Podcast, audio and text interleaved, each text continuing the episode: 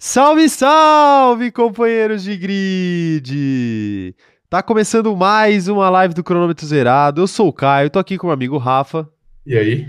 E hoje a gente vai falar sobre as principais notícias da semana, né? Muita coisa aconteceu nessa semana, não é mesmo, Rafael? Acho que muita coisa é uma palavra, é uma expressão um pouco forte, né? Intrigas, Intrigas? polêmicas, Intrigas só no Power Couple. Só muitas intrigas. Aliás, Intrigas é um programa de um conteúdo, pô. Muito rico. Muito rico. conteúdo rico, conteúdo Isso. rico, que foi o vencedor da Fazenda, o rico. É verdade, tá certo. Então a Record aí, Globo, ó, de Fica de olho. olho. Porque se você colocar Adbala, Pelanza, Cartoloco, Diney, O Pelanza tá nessa brincadeira? sim, o Pelanza está nessa brincadeira. Eu sei que o pai do MC Gui tá também. E grande elenco, tá ligado? E grande elenco. É uma coisa maravilhosa ali, né? Ive, Ive votei no Ive. Babu. É verdade. É um grandíssimo elenco, isso daí tem que ser dito, tá? É, tá aí. A live de terça-feira começando do jeito que a gente mais gosta. Exatamente. Perfeitamente. Vou mandar um salve pra todo mundo que está aqui nesse chat maravilhoso e que sobreviveu às nossas mudanças de horários, às nossas mudanças de formato. Só relembrando quem chegou agora, quem não viu a live de ontem, que é, estamos, estamos fazendo as lives de maneira diferente essa semana e possivelmente a semana que vem também, porque eu estou com Covid, o operador de câmera também está com Covid, o Rafa não, mas justamente para não contaminar ele, né? Isso. que possivelmente já se contaminou em janeiro. A Você não gente provar. tá é, não dá pra provar. A gente tá evitando fazer a live presencialmente, estamos fazendo cada um de, su- de seu espaço, Sim. Né? E aí, se a gente perder um pouquinho de qualidade, aquela qualidade de áudio, aquela qualidade de interação que vocês já estão acostumados, é porque o formato internetico prejudica um pouco os trabalhos. Mas Internet. estamos fazendo o possível pra ficar o melhor possível. Verdade. O possível pra ficar o melhor possível. Sim. É, eu desaprendi a falar. Agora com a distância. Mandar um salve pra todo mundo aqui no chat, então, ó. O Kleber Barros tá por aqui, mandar um salve pra ele, a Larissa Vilela também, o Vitor Junceiro, a Mariana Rodrigues, tá sempre por aqui, o José Etienne também, que eu sempre vejo por aqui, a Tassiana Phoenix, o Cauã, o Cauã Parreira, a Júlia Marques, o Andrew Dias, quem mais tá por aqui? A Maria Isabel, muita gente que eu sempre vejo por aqui, aliás, viu? Eu fico muito feliz que eu reconheço os rostinhos de cada um de vocês aí no chat. Verdade. a Isaura Lopes, a Amanda Nogueira, a. Ah, inclusive, eu falar pra, falar pra Amanda. Ah, depois eu falo, na verdade. É, ela, mandou, ela mandou um presente pra gente aí, mas talvez a gente tenha atrasos, justamente por causa dessa questão da Covid. Isso. Então a gente. A gente abriria hoje o presente que a Amanda mandou na nossa caixa postal, mas infelizmente vai ter que ficar pro dia em que estivermos reunidos pessoalmente, né? Sim. Tá aí. E. A Mariana Rodrigues tá pedindo pra fazer lives da Twitch do Power Couple. Eu não vi uma unidade de episódio do Power Couple, Mari. Eu, eu vi trechos que postaram no Twitter, mas eu ainda não estou engajado o suficiente para isso. Quem E sabe? nem vai, né? Convenhamos. Rafael, deixa o mistério, pô. Quem sabe? Quem sabe, Por Diego? quê? O Juan Dias também tá por aqui. O Marcelo Zumac também tá por aqui. A Daniela Dias, que eu não sei se é Daniela ou Daniela mesmo, tá perguntando se eu estou melhor. Estou melhor. Muito obrigado, viu? Muito obrigado pela preocupação. É, na medida do possível, estamos melhorando. A Sirlene Santos também tá por aqui. A Giovana B. O Anderson Conceição. A Fernanda Costa. é, o Marcelo Zumac falando que é a primeira vez dele no ao vivo. Aqui um salve pro Marcelo. Uma pena que você Salve. não veio no ao vivo, que es- estamos presencialmente, né? Mas Isso. é legal do mesmo jeito, tá, Marcelo? Fica o recado aí. A Júlia Vitória também conseguindo acompanhar pela primeira vez ao vivo. Muita gente aqui pela primeira vez. Um salve pra vocês, viu? Fico muito feliz de ter gente nova aqui ao vivo. E o Igor Tolentino aqui tá, tá, tá pedindo o fim da ditadura da cueca por baixo do moletom. Do moletom não, do macacão. Ah, entendi. Eu, eu Uma- fiquei tão preocupado aí com, É. com- com esse tema. numa clara menção a Sebastian Vettel, que decidiu protestar de uma maneira peculiar contra a FIA. Eu gostei. Eu achei um belíssimo protesto. É o Vettel com a energia de aviso prévio que a gente Aviso tanto ama e engrandece aqui nesse canal. Sim, Toda vez que a gente pode. Sim. Anda de moto, põe cueca por cima do macacão. Maravilhoso. O Gabriel Costa tá falando aqui que é o melhor Power Couple da história. Olha, Palavras fortes, hein? Porque começou faz pelo que eu vi de, pelo que eu vi de vídeos, realmente é possivelmente o melhor Power Couple da história. Cravou. Cravou. Quem cravou foi o Gabriel. Eu só, só fiz couro. O pessoal tá lembrando aqui da thread do. Da thread do. Da Polishop, que a gente não fez ainda. Vamos fazer, vamos fazer. É verdade. Mas eu tô doente, eu tenho desculpa pra não fazer agora. Mas vai sair, vai sair, vai sair. Essa vai sair. É, a... Qual era a sua desculpa antes, então? O quê? Qual era a sua desculpa antes, então? Eu não tinha desculpa. Ah, ok. Eu só torcia para que as pessoas esquecessem. Entendi, mas Não, infelizmente mentira, não. mentira. Eu que esqueci. O Magno também tá por aqui, perguntando se está todo mundo bem. Tá todo mundo bem, viu, Magno? Todo mundo bem. E a, a Jara também está por aqui, falando que a primeira live, eu acho que é Ju o nome dela, falando que a primeira live que ela consegue assistir ao vivo, isso sim é um milagre. Um milagre aqui. Estamos felizes por você Sim. estar conosco. Muito felizes, muito felizes. Mas é isso, eu vou dar os recados iniciais então e agora a gente já começa essa bagaça aqui, discutindo as principais notícias da semana. É, é o seguinte, se você não é inscrito no canal, aproveita e se inscreve aí e ativa o sininho para receber as notificações, porque vale a pena você não perder nenhum vídeo que acontece aqui. Também não se esquece de deixar o like para fazer esse canal chegar em mais pessoas e fazer a nossa comunidade de companheiros de grid crescer aí pelo YouTube, porque ainda vem muita coisa legal nesse ano e isso não são promessas vazias. Vai acontecer, muita coisa legal vai acontecer nesse canal ainda. Então aproveita deixa o like aí, se inscreve, ativa o sininho. Não se esquece também de dar uma moral pra gente lá nas outras redes sociais que a gente também está. É arroba cronômetro zerado lá no TikTok e também no Instagram. Inclusive no TikTok estamos quase batendo 40 mil. Falta um pelinho pra bater 40 mil. E a gente não bateu ainda. Então ajuda a gente aí. Faz, faz a boa. Faz a boa. Sim. Quase batendo. É, então segue a gente lá, TikTok, Instagram, arroba cronômetro zerado. E no Twitter é arroba cronômetro zero. O zero é escrito por extenso. Então segue a gente por lá. Que com certeza você não vai se arrepender de ter conteúdo diferente o tempo todo nas redes. Essa semana tá um pouquinho mais parado por causa da, da história da Covid. Ontem eu tava meio mal, não editei nada. Mas quem sabe aí o que vai acontecer pro resto da semana. Mas em breve voltaremos ao normal também, viu? Com certeza. Geralmente tem pelo menos três vídeos no TikTok por dia. Então aí vocês vão ficar saciados de vídeo. Perfeitamente. Perfeitamente. Aproveita, segue eu, eu e o Rafa também nas nossas redes sociais pessoais, arroba o Caio Diniz e arroba Rafa Gustavo Underline. Estamos lá é, sendo low profile no Instagram e sendo completamente expostos por nós mesmos no Twitter. Então vale a pena você seguir lá. É muita opinião Sim. polêmica e muita opinião burra também. Muitas, muitas. Muitas. Mas essa é beleza. Muitas, muitas piadas, muitas piadas lá também no, no, no Twitter, que as pessoas às vezes não entendem. Eu falei que. Eu falei. Semana passada eu falei que. Semana passada não, depois do Qualifying, eu falei assim, né? Pô, o Russell não foi pro Q3 e ficou atrás do Hamilton. Eu acho que a carreira dele está acabada. E teve gente que não entendeu que isso era uma ironia. Com o Entendi. fato de que pessoas estavam querendo acabar com a carreira do Hamilton só porque ele ficou, sei lá, três corridas atrás do, do Russell. Eu achei que você, que você ia falar que, que, que, que ninguém tinha pegado a, a, a piada da Xuxa. Do CD ao contrário da Xuxa e o Real Madrid. Cara, te- teve isso também, né? Eu, eu fiquei em dúvida. Eu não entendi se a galera tava me zoando ou se a galera não sabia realmente, porque eu dei a deixa, né? Entendi. Eu dei a deixa pra eles me Ah, zoarem. né? Eu, eu falei que. Porque assim, todo mundo sabe que o Real Madrid é um- uma equipe de futebol que tem. Pessoas na internet dizem que é um time que, que tem pacto com entidades e que por isso acaba passando para as fases da Champions League aí. Pessoas da internet, nós. Pessoas né? da internet. Mais dois. é. E aí eu fiz uma brincadeira dizendo que se você tocasse o CD da Xuxa, ao contrário, você ouviria o, o hino do Real Madrid. Só que ao fazer essa piada, eu percebi que essa piada é muito velha. Essa piada é coisa de gente velha. Porque, primeiro, ninguém escuta mais Verdade. CD hoje em dia. É verdade. Segundo, essa história de que tocar o CD da Xuxa ao contrário, você escuta o, o, o Sete Pele, pra quem não conhece essa história, é antiga, né? É antiga. É Só antiga. os antigos vão saber. Sim. E aí eu fiquei um pouco preocupado aí da, da minha audiência jovem não entender essa piada, porque eu ia me sentir velho. Uhum. Só que aí o pessoal começou a me zoar, então eu não sei se eles entenderam mesmo se eles estavam apenas me zoando. Dois. Deixa aí no chat se você conhece essa piada da, da Xuxa. Conhece, eu, eu, acho, eu acho que o nosso, chat, o nosso chat conhece. Será que conhece? Tem, É. tem muita gente jovem no nosso chat. Não, eu sei que tem. Lembra uma live Não, do Instagram que a gente fez uma vez que o, o pessoal perguntou quando a gente tinha se conhecido, a gente falou que foi em 2006, Aquele dia foi triste. e aí a menina falou assim, ah, eu nasci em 2006. Opa, pois é, não. Esse dia foi triste. preocupado, fiquei preocupado foi aqui. triste. Mas é, é isso. O cronômetro zerado é isso daí. Todo mundo é bem-vindo. Todas as idades. Algumas mais indicadas, outras menos, né? Não sei se a gente é o melhor exemplo aí. mas- Depende da live. É, depende da live. Deixa aí no chat, então. Quero saber. Quero saber a história do CD da Xuxa. É...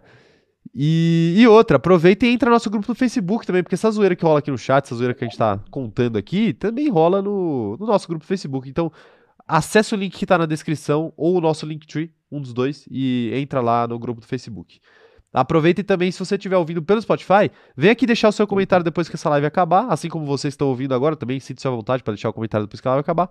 Mas vocês que estão no Spotify, aproveita e, e avalie a gente em 5 estrelas, porque ajuda muito o nosso trabalho a ir para frente. Perfeitamente.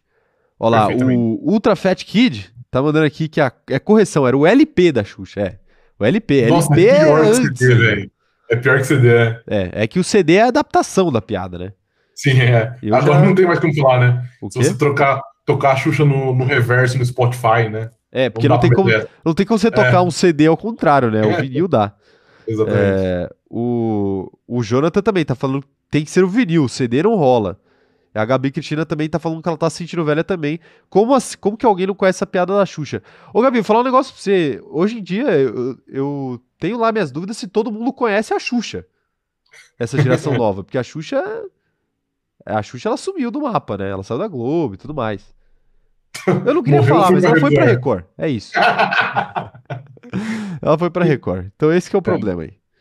Sim. Ó, o, a Isaura tá falando que ela tem 17 e ela entendeu a piada. O Anderson Conceição falando que de Portugal ele nunca ouviu falar dessa piada. Realmente, essa Ah, é piada é, verdade. é- é mais coisa de nova. brasileiro.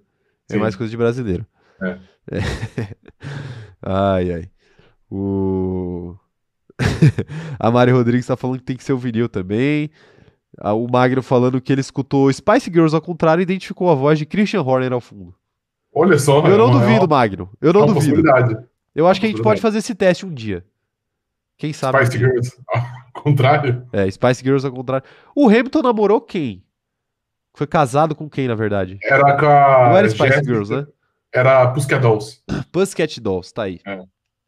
Mais um disco que se você virar ao contrário, se você rodar ao contrário, Sim. toca esse problema. Toca essa. Toca o com esse problema. Eu falei errado. A Julia Marques falando que ela, ela é do grupo e ela se sente velha com gente falando que nasceu em 2007. Bem-vinda É ao clube, Júlia. Bem-vindo ao clube. O Marcel tá falando aqui, ó, que ele chegou e já pergunta, que ele, ele, ele já pergunta, né? O pessoal fala que o Bottas tem o mesmo ritmo que o Hamilton.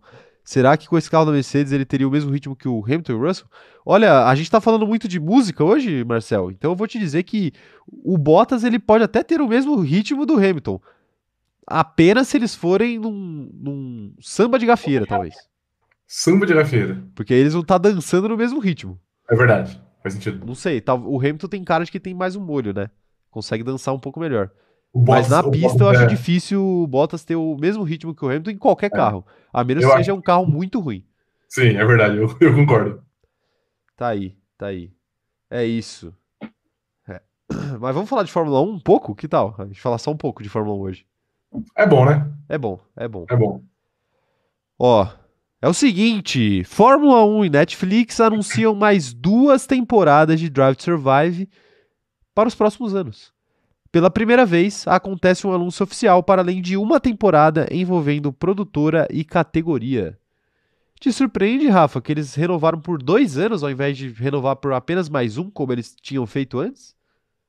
Cara, na real que não, porque eu não vejo, eu não vejo essa uma série com, com prazo de validade. Então, tipo, se eles quisessem renovar por 10 anos, eu acho que estaria bem feito, tá ligado? Eu acho que é uma série, não que vai ser pra sempre, mas eu acho que é uma série que vai ser longa aí, com muitas e muitas temporadas. Então, acho que por fato de renovar duas ou e, duas ao invés de uma, eu acho que não muda tanto não. Acho que vai ser um negócio longo. É, eu acho que eles, eles só não renovam por mais anos, na realidade, pela questão financeira só, na minha visão. É, possivelmente. Porque assim, é, é o que você falou, é uma série que não tem, não tem data de validade. Todo ano dá pra você fazer e todo ano vai ter interesse. Porque Sim. é uma questão de bastidores, cada temporada tem sua história, então, então não faz diferença. É, A questão maior aqui de Drive to Survive é a questão financeira, porque assim, daqui dois anos a Fórmula 1 não vai cobrar a mesma coisa da Netflix do que ela cobra hoje. Pra licenciar o produto Drive to Survive. Sim. Né? E ela ainda pode jogar com outras coisas. E outra, nem a, Net, nem, nem a Fórmula 1 também sabe o que será da Netflix daqui dois anos. Porque é bom lembrar vocês, companheiros de grid, e o Rafa, caso ele não se lembre, que a Obrigado. Netflix está passando por problemas financeiros, tal qual o brasileiro médio. É, É, a eu acho que a Netflix, Netflix tem mais dinheiro. é, eu também acho. A Netflix ela tava prevendo para esse ano, para esse último trimestre, se eu não me engano, Semestre, acho que era. semestre, É. um, um aumento, um aumento de sei lá quantos milhões de assinaturas. Era um número bem alto assim, e eles tiveram uma queda. Então assim, eles estavam prevendo um aumento grande e eles tiveram uma queda. Então assim, é preocupante a situação da Netflix que tá pensando aí em mudança de formato, tá pensando em colocar propaganda dentro da Netflix e tudo mais. Então, para a Fórmula 1 não faria sentido licenciar, ficar preso na Netflix por 10 anos, porque também se a qualidade da Netflix começar a cair nos próximos anos por questões financeiras, o que eu não acho completamente impossível, a Fórmula 1 chega, bate na porta lá do Jeff Bezos e fala: "E aí, e a Amazon Prime?" Bate, sei lá, na porta, não é muita cara da HBO, sei lá, fazer isso. Mas, por exemplo, a Amazon Prime, a Star Plus, que é da Disney, Sim. né? Tem vários serviços de streaming aí que eu tenho certeza que conseguiriam abraçar a Fórmula 1 e fazer algo parecido com o Drive Survive. Talvez não a Sim. mesma coisa, mas algo bem Sim. parecido. Se eu não me engano, a Amazon tem uma, tem uma que é tipo nesse estilo, só que é da Fórmula 2.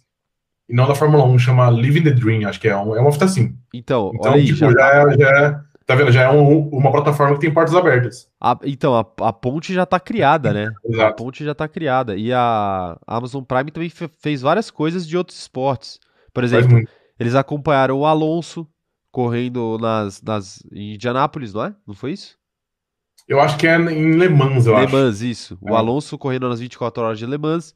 Eles, eles acompanharam o vestiário do Manchester City, né? Sim. Em uma temporada. É, então eles têm séries esportivas. É Eles, tra- eles, eles transmitem, né? Transmite jogo, Copa do Brasil, Campeonato Paulista, sei lá. é, é, eles, eles têm uma parceria com o Premiere da Globo, É. que é o pay-per-view da Globo, e eles transmitem. Então é uma plataforma que já tem um pezinho ali no esporte que poderia fazer, assim como a Star Plus que eu citei aqui, que também transmite várias coisas, é do grupo Disney que tem que tá entrando forte agora no mundo dos esportes. Uhum. Então, assim, pra Fórmula 1, é, não faz sentido você fazer um, um licenciamento tão longo assim. Mas dois anos é. Dois anos tá, tá bem, assim. Tá, Tá pago. faz, faz sentido, é. Faz Os sentido. dois, inclusive. Pros dois, pros dois. Hum. Acho que assim, eles só vão tirar Drive Survive da Netflix se a Netflix não, não tiver condições mais de manter. Mas é, mas é, é bem, é bem difícil, né? Porque já é um grande sucesso. Eu acho que Uhum. tirando da Netflix, você só tem a perder. Sim. Entendeu? Vão deixando as opiniões de vocês no chat, que já já eu quero, eu quero saber a opinião de vocês. Mas eu acho que tirando da Netflix, você só tem a perder. Porque assim, hoje o público em geral gosta muito da série. Sim. Então, assim, eu acho que você tirar da Netflix poderia ser. Tem, tem uma chance muito maior de ser uma decepção do que de manter a qualidade do que a galera já tá acostumada. Uhum. Não sei o que você acha. Não, é, eu acho, eu acho isso também. E- mas é que, tipo, não dá pra gente ter muita certeza também que, sei lá, a Fórmula 1, se ela quisesse muito manter a série viva, ou pelo menos mudar a abordagem, ela podia até criar uma série na- no próprio serviço delas, né? Do F1 TV lá. E eles poderiam fazer um. É que eu acho que pelo, pelo foco que Drive, Drive to Survive tem, que é de conquistar pessoas novas e não, e não de ser feita pra quem já gosta do esporte, eu acho que não daria muito certo. Mas também é é uma porta que, que eles têm aberto, né? Caso eles queiram um dia meter o louco e fazer isso, dá pra fazer também. É, isso, isso que você trouxe é, é, é uma visão interessante que eu nem tinha me ligado, assim. Eles têm o streaming deles ainda. Sim. Então é uma outra possibilidade. Mas é como você falou, não faz sentido porque a, a intenção de Drive to Survive é, é trazer gente que não conhece o esporte. E assim, quem, Uhum. quem que assina F1 TV, né? O, o, cara quem gosta. que, o cara que já é o convertido. Sim. É. Você não vai estar contribuindo com a conversão de ninguém se você bota Drive to Survive dentro da plataforma. A menos que eles façam algum tipo de, de parceria, tipo, ah, fica disponível aqui fica disponível também no Amazon Prime, fica disponível Pode ser. também. Eles podem vender a série para outros outras empresas. Mas aí eu Uhum. acredito que essas empresas, esses, esses serviços de streaming vão acabar preferindo eles adotarem e eles fazerem do que a Fórmula 1 fazer e eles só reproduzirem na plataforma. Sim. É o caminho que todos os serviços de streaming estão tomando agora, agora que todo mundo tem um serviço de streaming. É, o que acaba acontecendo é que as empresas é, investem em fazer eles mesmos e não em comprar o que é dos outros. Sim. Quero ver mensagens, eu quero saber o que, que vocês acham. O que, que vocês acham? Se essa crise na, na Netflix aí possivelmente vai fazer a Fórmula 1 sair de lá. E se vocês gostam da ideia da Fórmula 1 em outra plataforma de streaming ou vocês são completamente a favor de como é hoje. Ou seja, na Netflix e do jeito e com as polêmicas que acontecem hoje. Polêmicas. É, o- a Comatória Brasil, só um pouco fora do assunto aqui, mas a Comatória Brasil mandou um superchat pra gente falando que esse papo de velho, de história de vinil da Xuxa e tudo mais, Uhum. lembra dos mini CDs da Coca-Cola. Eu tinha todos, velho. Eu tinha alguns também. Eu era Eu tinha aqueles chaveiros que eram uma garrafinha da Coca-Cola que você colecionava Sim. também. E melhor ainda, Pokémon na pitulinha, Nossa, é verdade. Guaranazinho. e você sabe que eu odeio Guaraná, né? Mas eu, mas eu comprava só pra ter. Guaraná é muito bom, e se eu fosse você, eu não diria que eu odeio Guaraná, porque o Guaraná. Eu não odeio Guaraná. Na época, quando eu era criança, eu não gostava de Guaraná. Ah, entendeu? tudo bem, porque você sabe Hoje que o Guaraná investe forte aí na internet e, e não é o momento Não. da gente queimar essa possibilidade. Mas eu já consegui aqui, eu achei que eu, que eu, que eu saí bem. Saiu bem, saiu bem. Você não gostava, mas hoje, se eu te der um Guaraná, você toma rezando. Com, com toda certeza, exato. Se eles pagarem ainda, você. Pô, Sim. a brincadeira. Injeto na veia. Pior que eu gosto muito de Guaraná, então eu faria. Eu também. você também. Eu também. Claro, perfeito. Quero saber aqui, ó. A Amanda Nogueira tá falando que ela acharia uma pena se saísse da Netflix, ainda, ainda porque é a principal plataforma de streaming, porém o custo-benefício tá complicado. A questão é essa, né? Até quando será a principal plataforma de streaming? Eu acho que o jogo tá virando, viu? Eu acho que em breve não será mais a principal plataforma de streaming. Até saindo um pouco da Fórmula 1, é, a Netflix, pra mim, ela tá apresentando coisas menos interessantes, no geral, do que outras plataformas. Sim. Né? E o preço é, é bem mais alto do que a concorrência. E o preço é bem mais alto. A Amazon Prime é 10 reais. E você ganha um monte Sim. de coisa. Você ganha frete grátis, você ganha livro na Amazon, na, na loja da Amazon lá no Kindle, essas coisas. Uhum. Então, assim, é, a Netflix tá ficando pra trás, né? Eles precisam se, se mexer pra não deixar de ser o principal, né? Porque esse é, um- esse é um problema de quem abre o caminho, né? Chega, lá- chega lá na frente, o pessoal aprende com seus erros e acaba te passando. Sim, e faz muito melhor. Talvez, é.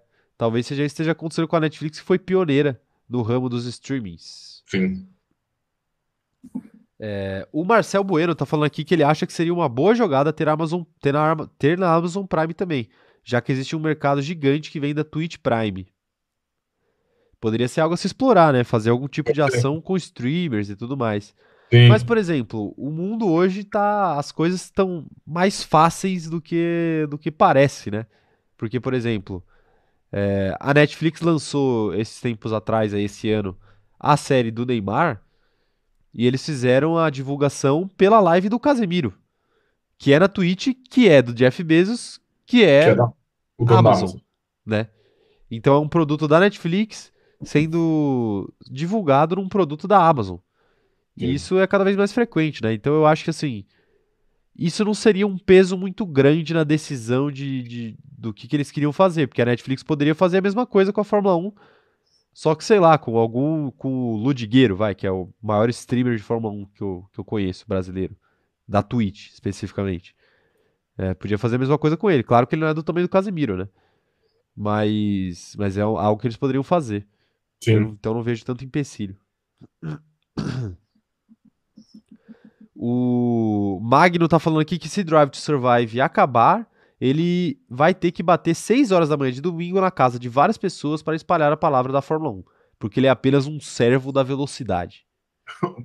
Gostei, gostei. Um servo da Servo da velocidade. velocidade, sim. Eu fico preocupado até que ponto você leva isso para outras áreas da sua vida, Magno. Mas eu não vou, eu não vou fazer mais comentários sobre isso. acerca disso. Mas tá aí, que bom que nós temos o Magno aqui no nosso chat pra espalhar a verdade. palavra da Fórmula 1. Ele hoje. nunca vai deixar a Fórmula 1 morrer. Nunca. Se depender do Magno, a Se o Fórmula 1 Magno tivesse, tivesse essa, essa mentalidade que ele tem hoje em 94, eu acho que a Fórmula 1 no Brasil ia ser mais forte. ia ser mais forte, né? Ia ser mais forte. Porque infelizmente a Fórmula 1 acabou depois do Senna. Exatamente. Esse- essa é a grande questão. Morreu em 94 a Fórmula 1. É, a Isaura falando o seguinte, ó, para assistir Fórmula 1 TV, eles teriam que colocar a legenda igual tem é, na Netflix, para quem não tem tanto domínio do inglês. Netflix trouxe um público a uma plataforma popular e eu conheci as, as séries zapeando na Netflix. É, Exatamente. com certeza eles iam se preocupar com isso. Isso daí pode Ah, com certeza. Quer dizer, é que. É tão fácil agendar uma série, eu- cara. Não, é, isso é, de fato. Se Mas não você, sei, parece se que você têm um certo- der a série antes, sei lá, em uma semana eu legendo isso. Isso, isso é um pedido de, de público? Não, pelo amor de Deus, Tá deve ser pedindo pra muito ter chato. acesso, acesso antecipado?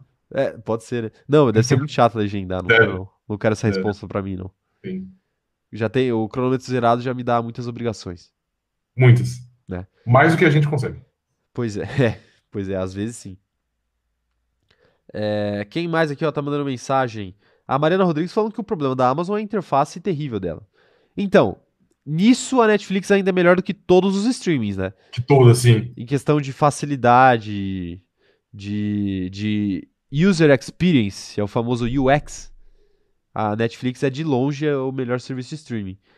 Mas a Netflix é aquela questão, né? Às vezes você fica 10 horas no catálogo e não escolhe nada pra assistir. Porque não tem nada. É, quer dizer, tem, né? Mas não tem nada muito que salte aos olhos às vezes. É, a Mari tá lembrando aqui ó, da Apple TV também, que segundo ela já mostrou que consegue produzir coisas muito melhores do que a Netflix, tanto que ganhou o primeiro Oscar de uma plataforma de streaming em melhor filme. É assim, é um Verdade. mercado que tende a mudar muito, né? Mas hoje, por Sim. exemplo, a Apple TV, pelo menos no Brasil, eu não sinto que tem uma aderência muito boa. É fraco, é, é fraco. Ai- Ainda é fraco, mas é aquela coisa, né? Pode melhorar, pode mudar. Sim, óbvio. E uma coisa que eu acho que vai- faz muita diferença nisso também é você ter aplicativo disponível para Smart TV, né? Porque, Sim. pô, é, você, você quer ver pela TV, é muito melhor do que ver pelo computador, né? Inclusive, posso, isso- posso fazer um, um pedido aqui? Até dois. Jeff Bezos, por favor, cria um aplicativo de, da, da, da Twitch pra pôr na Smart TV, porque é sim. brincadeira o que você faz. É brincadeira. Ah, outro dia eu tive que assistir o Flamengo e Atlético Paranaense na live do Casemiro, né? Porque não transmite na TV, na TV fechada, Uhum, só na TV aberta, mas como eu não tenho o Globo do Rio de Janeiro, eu não consigo ver. sim. É, e eu tive que fazer uma puta gambiarra e travou pra caramba porque não tinha a desgraça do aplicativo. É uma brincadeira, né? É a Twitch, não é uma- um serviço fuleira. Pois é, pois é. É, quem mais tá mandando mensagem aqui, ó? Quero ver. A Heloise tá falando aqui que ela tava, tá falando que ela chegou e que tava com saudades de acompanhar ao vivo, que ela não aguenta mais sofrer pelo Daniel Ricardo. Falaremos de Daniel Ricardo daqui a pouco, para sua alegria ou não, Ou tristeza. porque trazemos verdades aqui. É Traremos verdade. verdades. Ok. O, o Gabriel tá falando que o Magno é um servo da entidade Paddock. É verdade. A Deus entidade. Paddock. Sim. É um bom nome para um deus, né? A mitologia grega. É... A Maria Isabel tá falando que a Amazon vai subir para 12,90, o que continua sendo bem mais barato que a Netflix. O problema é que, como a Netflix tá mais tempo no mercado, eles conseguiram desenvolver e entregar uma melhor estrutura. É, bem melhor, né? Porque é, é muito antigo já. É E isso a aí. É muito. É um sinônimo de, de streaming. Talvez, sei lá. O, o meu pai não deve saber o que é Apple TV, mas ele sabe o que é Netflix. Exatamente. Não sabe o que é HBO Go, mas ele sabe o que é Netflix. Que é uma das benesses de você ser o pioneiro. Pioneiro, exato. Tem, tem lados muito ruins, mas tem lados muito bons, né? Sim, É o... Isso daí é o que a gente chama no marketing de share of mind. exatamente. Que é quando você pergunta para a pessoa sobre um produto e, e ela lista os- as primeiras marcas que vem à cabeça dela. E depois Sim. você faz um levantamento e descobre qual que é a mais a marca que representa a categoria. Uhum. Quando eu falo em cerveja, o que vem na sua cabeça? Eu- pô, é que veio muitas aqui, mas eu, A a, primeira, a primeira que veio foi Brahma, honestamente. Eu também. Estamos na É. mesma página. Sim. Perfeito. E refrigerante? Ah, e é Coca-Cola. Você não, quer mesmo um emprego no Guaraná, né? Cara, você fala- a gente tem que ter comprometimento com a verdade, você disse. Eu, Guaraná, para mim. É porque Guaraná não não é refrigerante, é divindade, Ah, claro, perfeito. entendeu? Perfeito.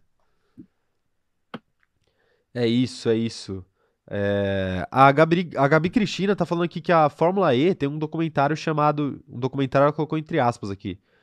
Tipo um documentário chamado Fórmula E Unplugged no YouTube. É bem parecido com o Drive to Survive, mas mostra muito mais detalhes do grid. Será que seria uma boa ideia tirar da Netflix e colocar aqui? Eu pensei nisso também, sabia? Quando, quando eu fui falar da, da F1 TV, eu até pensei. Mas não sei, eu acho que pelo jeito. Tipo assim, não sei quem, não sei quem foi que disse aí que mandou mensagem, que falou que, que descobriu a série mexendo pelo Netflix. Mexendo lá no, no, no, menu Catálogo, principal. Isso. Eu acho que o, o YouTube, ele, ele, o algoritmo é muito bom, então ele fica muito no que você consome, consome já. Sim. Então, se você nunca viu nada de automobilismo, dificilmente isso vai brotar na sua timeline. Pois então, a é. chance de você descobrir essa série meio que de maneira orgânica é muito difícil. Então, não sei, não sei se vale a pena. Eu acho que assim, a galera ainda tem uma impressão, não que seja o caso, não que seja o caso da Gabi aqui que mandou a mensagem, mas muita gente ainda tem a impressão, hoje em dia, de que o YouTube é, é algo de acesso geral, assim, digamos Uhum. assim. Mas ainda não é, ainda não é. Não que a Netflix seja, tenha uma aderência maior do que o YouTube no Brasil, provavelmente não tem, até porque é um serviço pago e o YouTube não. Mas é o que você falou, né? Depende muito do algoritmo. É. E aí eu acho que, enfim, E querendo ou não, a, a Não Netflix senta lá acabaria e tem lá rolando. o, o top 10 ou o in outing. Aí, então você vê coisas que talvez não aparecessem na sua, no, no- seu feed lá, digamos assim. É. E no YouTube é muito difícil, porque só fica naquilo, na, naquilo que você vê de sempre. Sim, e o. A Netflix, às vezes, ela promove algo que ela quer promover só porque é um lançamento, né? Exato. Mesmo que você não, não seja exatamente o perfil. Sim. Porque ela pode, ela pode colocar lá em alta. Ela pode inventar o que tá em alta, né? Também, também tem Exatamente. esse detalhe, né? Ninguém tá, ninguém tá de olho nisso. No YouTube, pelo menos, você consegue ver ali ah, o número de visualizações. Você sabe se tá em alta ou não. Na Netflix, você não sabe Uhum. quantas visualizações tem. É Eles podem mexer ali da forma como eles quiserem. Ou eles podem criar uma categoria no menu ali. É, sei lá. Lançamentos. Lançamentos, é. Lançamentos nada a ver com você. Isso, perfeito, perfeito.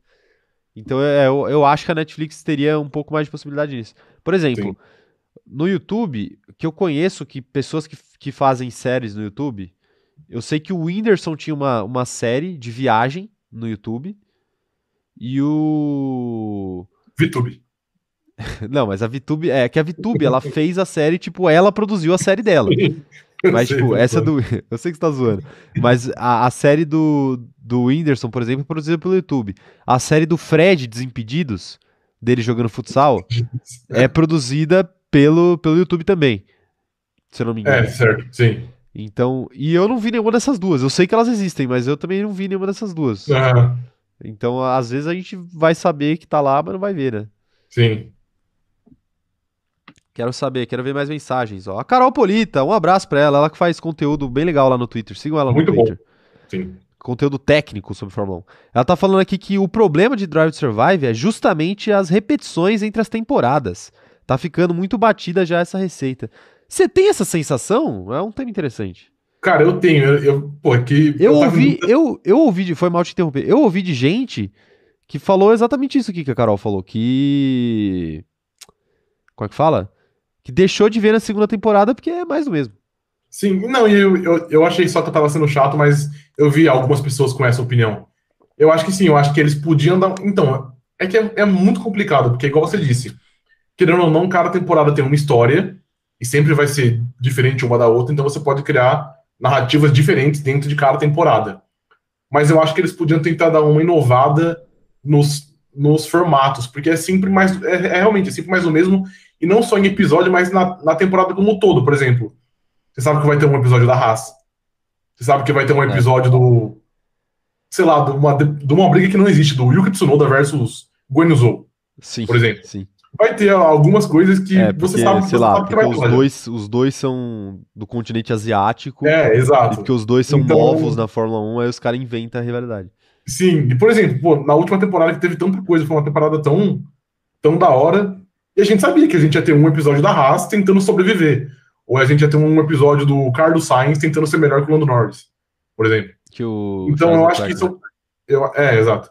Então eu acho que sim, eu acho que eles podiam tentar dar uma inovada nesse formato. Eu, por exemplo, eu tenho, eu tenho um amigo que, que curte muito Fórmula 1, que assiste desde pequeno, assistiu todas as temporadas, mas essa última não viu. Eu falei assim, mano, não vou ver porque eu já tô de saco cheio.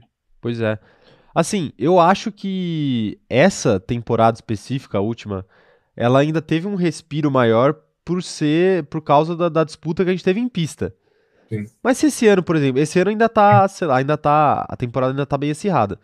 Mas se esse ano o Leclerc, sei lá, a Ferrari lança um update aí no carro, no, no motor, no carro da, no, do, do, do, Leclerc, e ele começa a desandar de ganhar a corrida e o campeonato acaba em agosto. Uhum. Eu acho que tem uma possibilidade do interesse em Drive to Survive dar uma caída também. Sim, possivelmente. Porque é o que você falou. Se a gente parar pra analisar, o que, que mudou da primeira temporada para essa? De formato? Não, não, muito, nada, na real. Nada. Eu acho que assim, o que melhorou. É... O que melhorou é o. Tô até me perdi aqui. O que melhorou talvez seja o pace da série, que eles aprenderam um pouco mais para não ficar uhum. tão cansativo, tão parado. Mas é, é, a estrutura é basicamente a mesma. Tanto que assim, Sim. a gente fez a live aqui tentando adivinhar quais seriam os episódios, a gente adivinhou todos. Sim, a gente acertou. A gente acertou a maioria. Sim. Vai, todos não, mas a gente acertou a maioria. É, todos não, porque alguns a gente queria que fosse e acabou. A gente não sabia sei. que não seria, mas, por exemplo, é, GP do Brasil. Sim. Né? Não, não é que a gente sabia, né? Mas enfim, a gente sabia que tinham outros que iam passar na frente na fila. Mas eu acho que eles poderiam não sei, mostrar bastidores de uma maneira mais pura às vezes, sabe? Hum. Porque do jeito que tá hoje, eles mostram os bastidores de uma maneira muito. Não tô falando que eu não gosto, tá, gente? Eu acho legal também. Mas eu acho que seria mais legal se eles mostrassem os bastidores de uma forma um pouco menos romantizada e um pouco menos editada. Porque às vezes não mais precisa. Né? Tipo, quer uma cena super legal? Do Hamilton falando com o Toto Wolff ali, tipo, ah, Baku vai me perseguir esse ano inteiro. Pô, esse é o tipo de coisa que é legal a gente ver mais. Só, só, eu só lembro disso, assim, de um piloto falando de uma corrida específica que tá na cabeça dele. Será que eles não conseguiram captar mais nenhum piloto falando isso? Uhum. Será que eles não conseguiram captar o Daniel Ricardo falando alguma coisa pro Zac Brown, tipo, porra, tive muito azar esse ano, hein? ou tipo, que merda, olha o que aconteceu. Será? Em nenhum momento eles captaram isso? Sim. Sabe? Aí eles fazem aquela sei lá, aquela reunião do Bottas, aquele, aquele almoço do Bottas com o Toto Wolff dele informando que o Bottas não vai ficar. Tipo, quando claramente o Bottas já sabia, né? Obviamente. E, tipo, eles poderiam. Não que eles tenham que mostrar o momento do Toto Wolff. Demitindo o Bottas. Demitindo o Bottas, mas algumas coisas poderiam ser um pouco mais puras, menos edição. Sim. A NBA faz isso muito bem. Se é, se é pra ficar nos Estados Unidos, porque a Liberty Media é americana, a NBA faz isso muito bem com aquele Wired, que a NFL também faz que é quando eles, eles microfonam dois jogadores, um de cada lado, assim, específicos, e eles acompanham durante um jogo inteiro, cara. Sim. Tipo, não dá pra você microfonar um piloto durante um final de semana de corrida inteiro? Claro que dá. Aí você discute depois o que pode ser usado e o que não pode ser usado para não vazar dados, né? Mas enfim. Sim. É... A Mari tá perguntando aqui se hoje não é o, um dia especial dessa live. E ela tá botando um bolo de aniversário aqui. Na verdade, o aniversário desse canal já passou. É, foi semana passada, né? Foi semana passada. É, foi é. Dia, o, o, aniversário desse canal é 4, 4 de maio. A gente tinha preparado coisas para essa semana para comemorar, mas a Covid não permitiu. Então Verdade. vocês vão ter que aguardar a gente voltar de. voltar, se curar da Covid para poder Sim. fazer o que a gente tinha planejado. Isso. Mas não é nada demais também, tá? Então não crie expectativas muito altas. É. Mas comemora comemorações terão. Comemorações terão. Sim. Mas muito obrigado por lembrar, viu, Mari? É verdade. Com certeza. E tem outros, tem outros aniversários vindo aí também. Ih? Não é? Ih? Seu aniversário tá, tá perto, hein? Tá chegando, tá chegando, tá batendo na porta. Tá batendo na porta. Tá batendo na porta. O meu também, né? A gente faz perto. É, é verdade. Quero ver aqui, ó. A Carol Polita ainda tá completando aqui, dizendo que todo ano tem um episódio da família do Horner. É, o episódio da família do Horner para as filhas dele dizerem que preferem o Vettel. É verdade, também tem Todo ano é tem o, o Christian Horner sendo constrangido por Humilhado. Humilhado. Humilhado, é. Merece. Brincadeira, Christian Horner. Um grande abraço. Thumbnail da live de segunda-feira. Quem não conferiu vai lá ver depois. A Maria Isabel falando que a verdade é que a Netflix faz isso com tudo, né? Se olharem as séries da plataforma, eles sempre aplicam as mesmas fórmulas. Só que parece que aplicar isso em algo que vem da realidade fica pior. Eu não sei se fica pior assim. É um sucesso, é legal. Eu não acho que a série, se continuar assim para sempre, eu não acho que a série vai falir. Eu acho que as pessoas vão continuar assistindo. Mas é aquela coisa. Sempre dá para melhorar, né? E eu acho que eles ah, deveriam estar preocupados em melhorar. Devem estar, Sim. inclusive. Não sei se tá, não. É. Né? Às vezes. A Netflix faz tanta coisa. Tanta coisa padrãozinha assim, e que, tipo, dá certo porque tem um engajamento muito grande, mas é ruim, e fica por isso mesmo. É, então. E aí acaba cancelando séries que são que têm potencial, mas que acabam não sendo desenvolvidas porque ou porque é muito caro ou porque não deu o hype que uma série mais padrão acabou dando. Exato. Aí cancela a série no meio, né? É complicado. Sim. É... Mais gente aqui, ó, aqui ó, mandando. O Gabriel Adonis falando aqui que por eles terem criado rivalidades fakes, eles perderam muito a chance de fazer uma série foda. Imagina tendo a entrevista do Max falando das disputas com o Lewis e vão acabar perdendo o melhor, melhor piloto para sempre. O, o Hamilton ele ainda tá falando com a plataforma, gente, pode ficar tranquilo. Eles não perderam o melhor piloto. Não, mas é, brincadeiras à parte, é, tem razão o Gabriel. Tem razão o. Gabriel. Eles acabaram perdendo o depoimento do Max por causa de uma coisa que eles fizeram na primeira temporada da série. E quando o depoimento dele viria a calhar de verdade, que seria no- na série desse que saiu esse ano, né, do ano passado, eles não, poder- não, não tinham mais o contato, né? Porque o Max não aceita mais. É que assim, por ser, eu acho que até quando, como esse caso aí, que era a primeira temporada, você até entende, vai, tipo assim, a primeira temporada, o pessoal tá tentando ainda encontrar qual é o ritmo ideal, digamos assim. Mas, por exemplo, nessa última aí, a última foi a quarta ou a quinta? A quarta, né? A quarta temporada. Pô, eles inventaram, eles, eles, eles simplesmente fingiram que o Bottas não ganhou sprint. Bottas ganhou sprint Monza, e lá, aí você vê, o- você vê o episódio e fala assim, não, o Bottas, nem cita o Bottas, na real, fala que o Verstappen, acho que é, É. ganhou a sprint. Tipo assim, pô, na esse é o maior erro, de longe. De Na primeira temporada, temporadas. eu acho, eu acho ok até. Mas, pô, já passaram quatro temporadas, você vai seguir, se- é, seguir nesse erro, aí é, é burrice. Eu acho que. Mas assim, agora que, agora que tá tomando uma proporção maior e que a geração Netflix, a geração Drive to Survive, como a galera fala até pejorativamente, mas eu não tô falando pejorativamente aqui, só pra deixar claro. É, agora que a geração Netflix tá mais dentro do esporte, já viu mais temporadas, já conhece mais, eu acho que essas coisas tendem a dar mais problema futuramente, entendeu? Porque antigamente a galera não conhecia a Fórmula 1, assistia Drive to Survive e falava, pô, que máximo, que da hora, o Verstappen ganhou a sprint. Hoje em dia, a galera viu a temporada, assiste a série e aí fala, tipo, tem algo errado aqui, hein? Não foi bem assim. Ou tipo, ah, os caras criam uma rivalidade entre o, o Sainz e o Lando, que são simplesmente as duas pessoas que mais se amam no grid depois de Vettel e Mick Schumacher. Sim. E aí a galera olha e fala, tipo, gente, não é Calma real né? isso, né? Eles, eles, esses caras jogam golfe todo final de semana juntos. Tipo Sim. assim, o- a, a série da Netflix rolando e você abre os stories e estão lá os caras passeando junto, tá ligado? Tipo, ah, pô, eles se odeiam real mesmo? Será que eles se odeiam mesmo? Tipo, não dá pra esconder mais esse tipo de coisa, agora que a galera, Uhum. tipo, acompanha mais o esporte. Sim. Então eu acho que é um processo de maturidade também que vai, vai passar pela Netflix. É, e é justamente isso que a Mari tá falando também, que é essa rivalidade Max e Ricardo que, que nunca existiu, né? É outra rivalidade aí que nunca existiu. Exatamente. Ah, eles, eles, eles, eles têm um histórico, né? Pois é. É, mas a gente tá falando de Drive, vamos continuar falando de Drive Survive aqui, porque é o seguinte, a gente não vê problema em Drive, quer dizer, a gente vê, vê alguns problemas em Drive Survive, correto? Uhum. Mas tem Correto. uma pessoa que não vê problemas em Drive Survive, Sim. Toto Wolff. Toto Wolff. É o seguinte, ó. Apesar de críticas de fãs e pilotos, Wolff não vê motivos para mudança no formato de Drive to Survive. Mas, apesar do sucesso, série da Netflix é frequentemente criticada por fãs e pilotos. Tá aí Toto Wolff que, diferentemente de nós, não acha que tem que haver mudança no formato. É, e ele disse o seguinte, ó. Cada temporada tem sido mais forte que as anteriores.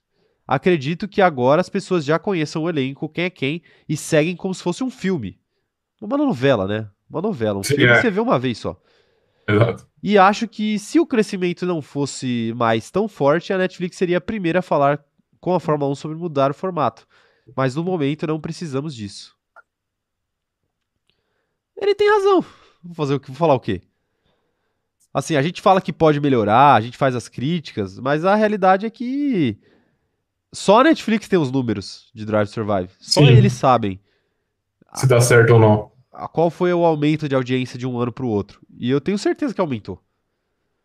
Então, mas aumentou pela, pela qualidade da série, ou pelo, pelo formato que ela segue? Ou aumentou porque a temporada de 2021 foi, foi muito boa e todo mundo tinha uma curiosidade pra ver? Cara, um pouco dos dois. Eu acho que assim, a qualidade, apesar desses problemas que a gente citou aqui, o produto, como produto audiovisual, ele é muito bem, muito bem feito, Sim. entendeu?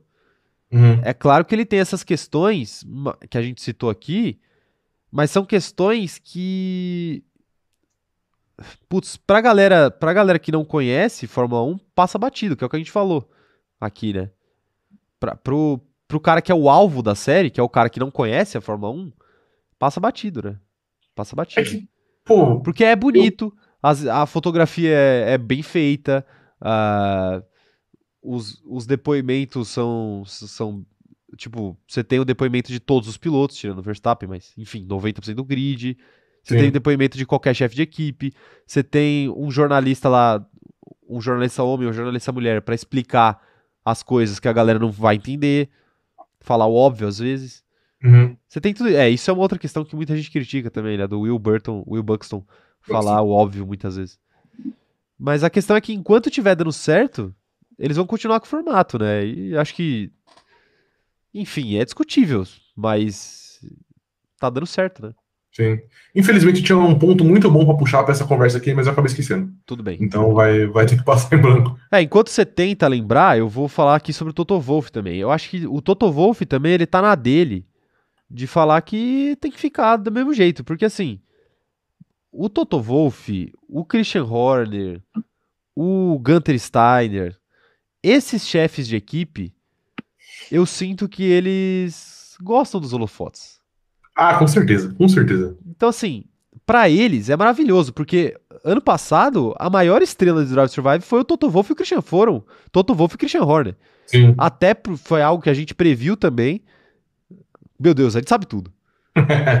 Que é o seguinte, como você não pode falar com o Verstappen, o lado da Red Bull ia ser o Christian Horner, Obviamente. obviamente. Então, assim, as estrelas, apesar do campe- das estrelas do campeonato terem sido Hamilton e Verstappen, as estrelas da série foram Toto Wolff e Christian Horner. Sim. Até a Suzy Wolff entrou no bolo. O que eu acho É ótimo, eu até elogiei isso. Acho, Sim. acho uma boa iniciativa. Mas assim, pra ele é legal fazer isso. Pra eles é legal fazer isso. Uhum. E é algo que, que tá dando resultado também como negócio. E eles, eles, pô, o Toto Wolff é acionista de duas equipes Sim. né?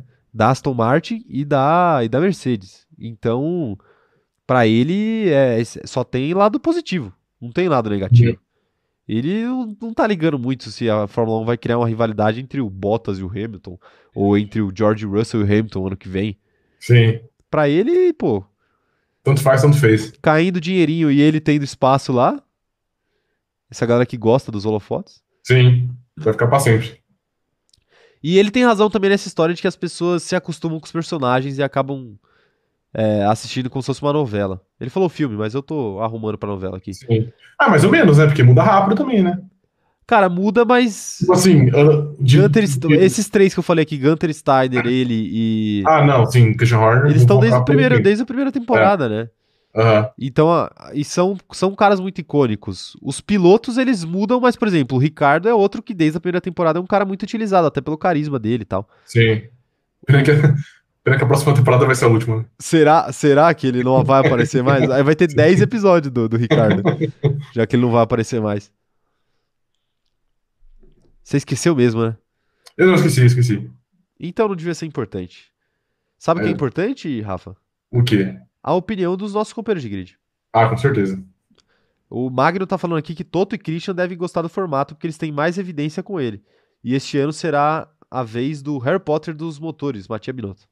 Harry Potter dos motores. O mago dos motores, eu acho que ele tá se referindo também aí à semelhança de óculos das duas É. Que, inclusive é um óculos de gosto questionável. Você acha questionável? Ah, eu acho, eu acho. Eu discordo. Eu acho É que um- combina com ele. Parece que ele tá tentando ser jovem, mas ele tem 50 anos. Claro que não, pô. É aquele óculos redondo. Que jovem que É. você conhece que usa um óculos do Harry Potter? Ah, mas é que naquele estilo ali é jovem, entendeu? Que é muito, é muito fininho, Ah, entendi. entendeu? Não julgando aí quem no chat possivelmente usa o óculos tipo do Harry Verdade. Potter, tá, gente? Você, você vai ser cancelado, infelizmente. Cada um é cada um com seu estilo. Não estou aqui Isso. pra questionar, estou aqui pra aprender nessa vida, né? Tá certíssimo. É, A Maria Isabel tá falando que ele tá com medo da Mercedes cair e virar uma equipe de meio do pelotão. Ele sabe que quem tem o maior holofote na série são as equipes da meiuca. Será? Será que, Será ele, que é, será é que ele tá... Era isso que eu ia falar. Será que essa estratégia de side pod reduzido da Mercedes, que deu errado, na verdade deu certo? Porque o objetivo de Toto Wolff era se tornar uma equipe de meio de grid para ele aparecer mais em Drive Survive? Parabéns, então, porque ele, ele conseguiu. Conseguiu. Ele conseguiu de fato. Parabéns! Parabéns, Toto, por essa conquista. Parabéns, parabéns. É, tá aí, tá aí. Falamos bastante de Drive to Survive, né? Sim. Tá bom já, né? Tá Tá bom, bom. já, né? Inclusive, Netflix, Vai- faz uma ação com nós aí. É, Netflix, eu já, é, Netflix tem o nosso e-mail, hein? É Exatamente. só mandar, viu, Netflix? É só mandar. Dito isso, depois a gente meter o pau, falar que a Netflix vai acabar, vai falir. Netflix, vem com a gente. A gente assina, viu? Inclusive, a gente assina. Inclusive, poder- poderemos ser consultor. É, a gente assina. Não precisa nem Sim. mandar a assinatura que a gente já tem. É. É, a gente pode ser consultor especial de to Survive pra vocês. Ensinar qual. eles a fazer a série. Tal qual o Paulo André como consultor de Big Brother. Isso. Consultor Isso. especial para assuntos de Big Brother. Isso. Tá aí. Mas. Ô, Rafa, você, você deu uma gastada no Daniel Ricardo aí agora? E a Jamais. Mari ficou um pouco triste aqui no chat. Eu jamais faria isso, Mari. Então eu vou aproveitar pra puxar o assunto que estampa a nossa thumbnail hoje. Puxa. Pois é. É, Citando Howard e Herta como opções, McLaren não vê pressa para renovar com Daniel Ricciardo. Mesmo assim, Zac Brown afirma que o australiano vem mostrando uma maior consistência no começo de 2022. Ih, Azedou? rapaz. Azedou, hein? Azedou, Rafa, pro Daniel? Azedou, azedou. Por que você acha que azedou? Vai lá. Cara, não, tipo assim, vai, sem, sem, sem, sem nenhuma zoeira com o meu mano Danny Rick. Eu acho que a McLaren não tem nenhuma pressa e não tem que ter, porque o Ricardo precisa mais da, mais da McLaren do que vice-versa. Então a McLaren pode ver o, o Pato Ward, ou o Herta, ou qualquer outra opção, o Gasly, que tá doido pra meter o pé da Red Bull. Qualquer opção do que você se atrelar direto ao Danny Ricardo sabendo que ele, apesar de ser ele realmente tá, tá bem, eu acho que ele tá melhor que ano passado, sabendo que possivelmente, sei lá, pode ser o último dele ano que vem, o Sim. último ano de alto nível dele, se é que ele tá em alto nível ainda. Então eu acho que a, a, a McLaren tá certa, ela tem que, ela tem que olhar bem, a- bem as opções para tomar uma decisão mais, mais, mais correta e não tentar só se atrelar direto ao Dani Ricardo, que é um cara que você sabe já o que vai dar, só que você pode perder um grande, um grande prospecto aí. Então, como o Danny Ricardo precisa mais da McLaren do que vice-versa, eu acho que eles estão com a faca e com o queijo na mão. Pois é, né? Pra quem não, não sabe, o, o Pato Ward é o piloto de testes, né? Da, da McLaren. E o Colton Herta, ele é piloto da Fórmula Indy, né? Sim. E ele é americano. Hã? Eu, eu acho que o Pato também é. O Pato também é, né? É. Mas o Colton Herta, ele é, pilo- ele é um piloto americano. O Uhum. Pato Ward, ele é, ele é australiano também, igual o Ricardo. Mas o Colton Herta, ele é americano. E, obviamente, que seria um aceno interessante para os patrocinadores, muitos deles americanos também, né? Da McLaren, Sim. que ficariam felizes em ver um piloto americano na Fórmula 1. E faria todo sentido para faria todo sentido para para essa essa mentalidade nova aí que a Liberty Media tá trazendo para a Fórmula 1 de tentar atacar, digamos assim, o mercado o mercado estadunidense, Uhum. conseguir mais mais seguidores no mercado Sim. estadunidense. Então, assim, é, eu acho que é pro Ricardo ficar pelo menos de, olhe- de orelha em pé, né? Porque esse tipo tem dois lados que dá pra gente levar essa declaração dele. Eu vou até ler a declaração aqui específica, que é o seguinte, ó. O Zac Brown falou isso aqui, ó.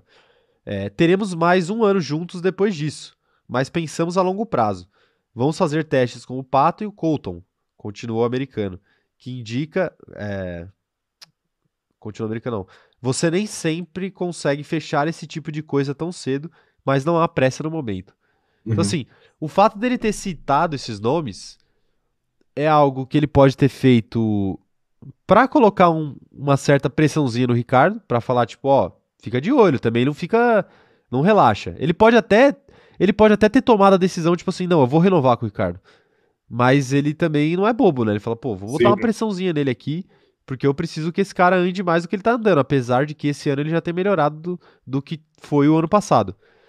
É, ou você pode também levar para um outro lado, que é que é o seguinte: é, ele poderia ter desconversado, né? Quando perguntaram sobre outros prospectos ou sobre a Sim. renovação. Ele poderia falar: não, tá cedo para falar sobre isso, é, a gente tem uma temporada toda pela frente e é isso. né? Uhum. Então, assim, são dois lados que a gente pode, pode, pode olhar. E em nenhum desses o Ricardo tá completamente tranquilo, né? Então, era isso, era isso até, até que, eu, que eu ia falar. Tipo assim, ah, o- sei lá, talvez isso tenha sido uma aspas dele para tentar jogar uma, uma pressão no Danny Ricardo para ele render mais. Mas você acha que ele tem para onde render mais? Porque honestamente eu acho que ele já tá no, no- teto dele, dele atual. Esse Acho ano ele tá, tem, acho fazendo, ele tá fazendo um bom ano. Eu acho, eu acho que ele teve azar em algumas corridas. Acho que foi em Jeddah que ele abandonou que, que tava nos pontos. Em Imola ele foi acidente, mas era era um acidente ok. E ontem, ontem não, domingo ele deu azar, quer dizer, sábado, né? Ele deu azar. Então, assim, também não sei se o Dani Ricardo tem muito mais pra onde correr. Eu Cara, acho que eu acho que o Dani Ricardo é isso aí, tá ligado? Ele tem, Atualmente ele é isso aí. ele tem mais pra onde correr sim, porque faltam mais 17 corridas aí pra ele correr esse ano. Ok, então são 17 países.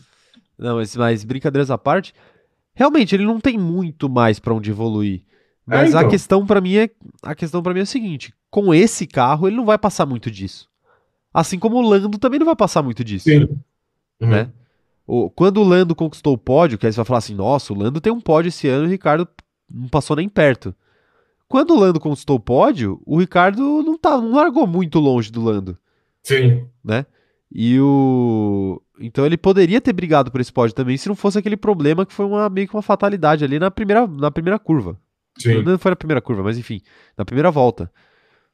Então, assim, é, com esse carro da McLaren também não dá pra esperar que o Ricardo ganhe corridas, né? Eventualmente obviamente. pode ser que aconteça.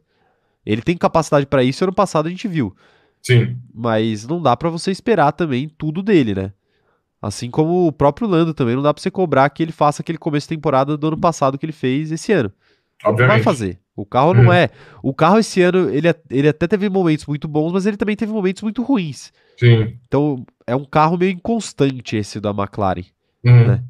E eu tô tão fã que eu quase não consegui falar a palavra inconstante. Inconstante. Foi difícil, foi difícil. Mas é basicamente isso que eu acho e eu quero saber a opinião aí do chat. A menos que o Rafa tenha algo a complementar. Não, eu fico. Eu só, eu só queria dizer que eu fico triste com a série do Danny Ricardo da Fórmula 1. Eu já tô cravando que ele vai sair. Ah, você tá cravando. Tá, entendi. Tô. Ah, mas eu ficaria triste de verdade, cara. Não, é- eu fico também. Mas assim, sei- caso, caso ele saia de fato da McLaren, não sei se ele tem.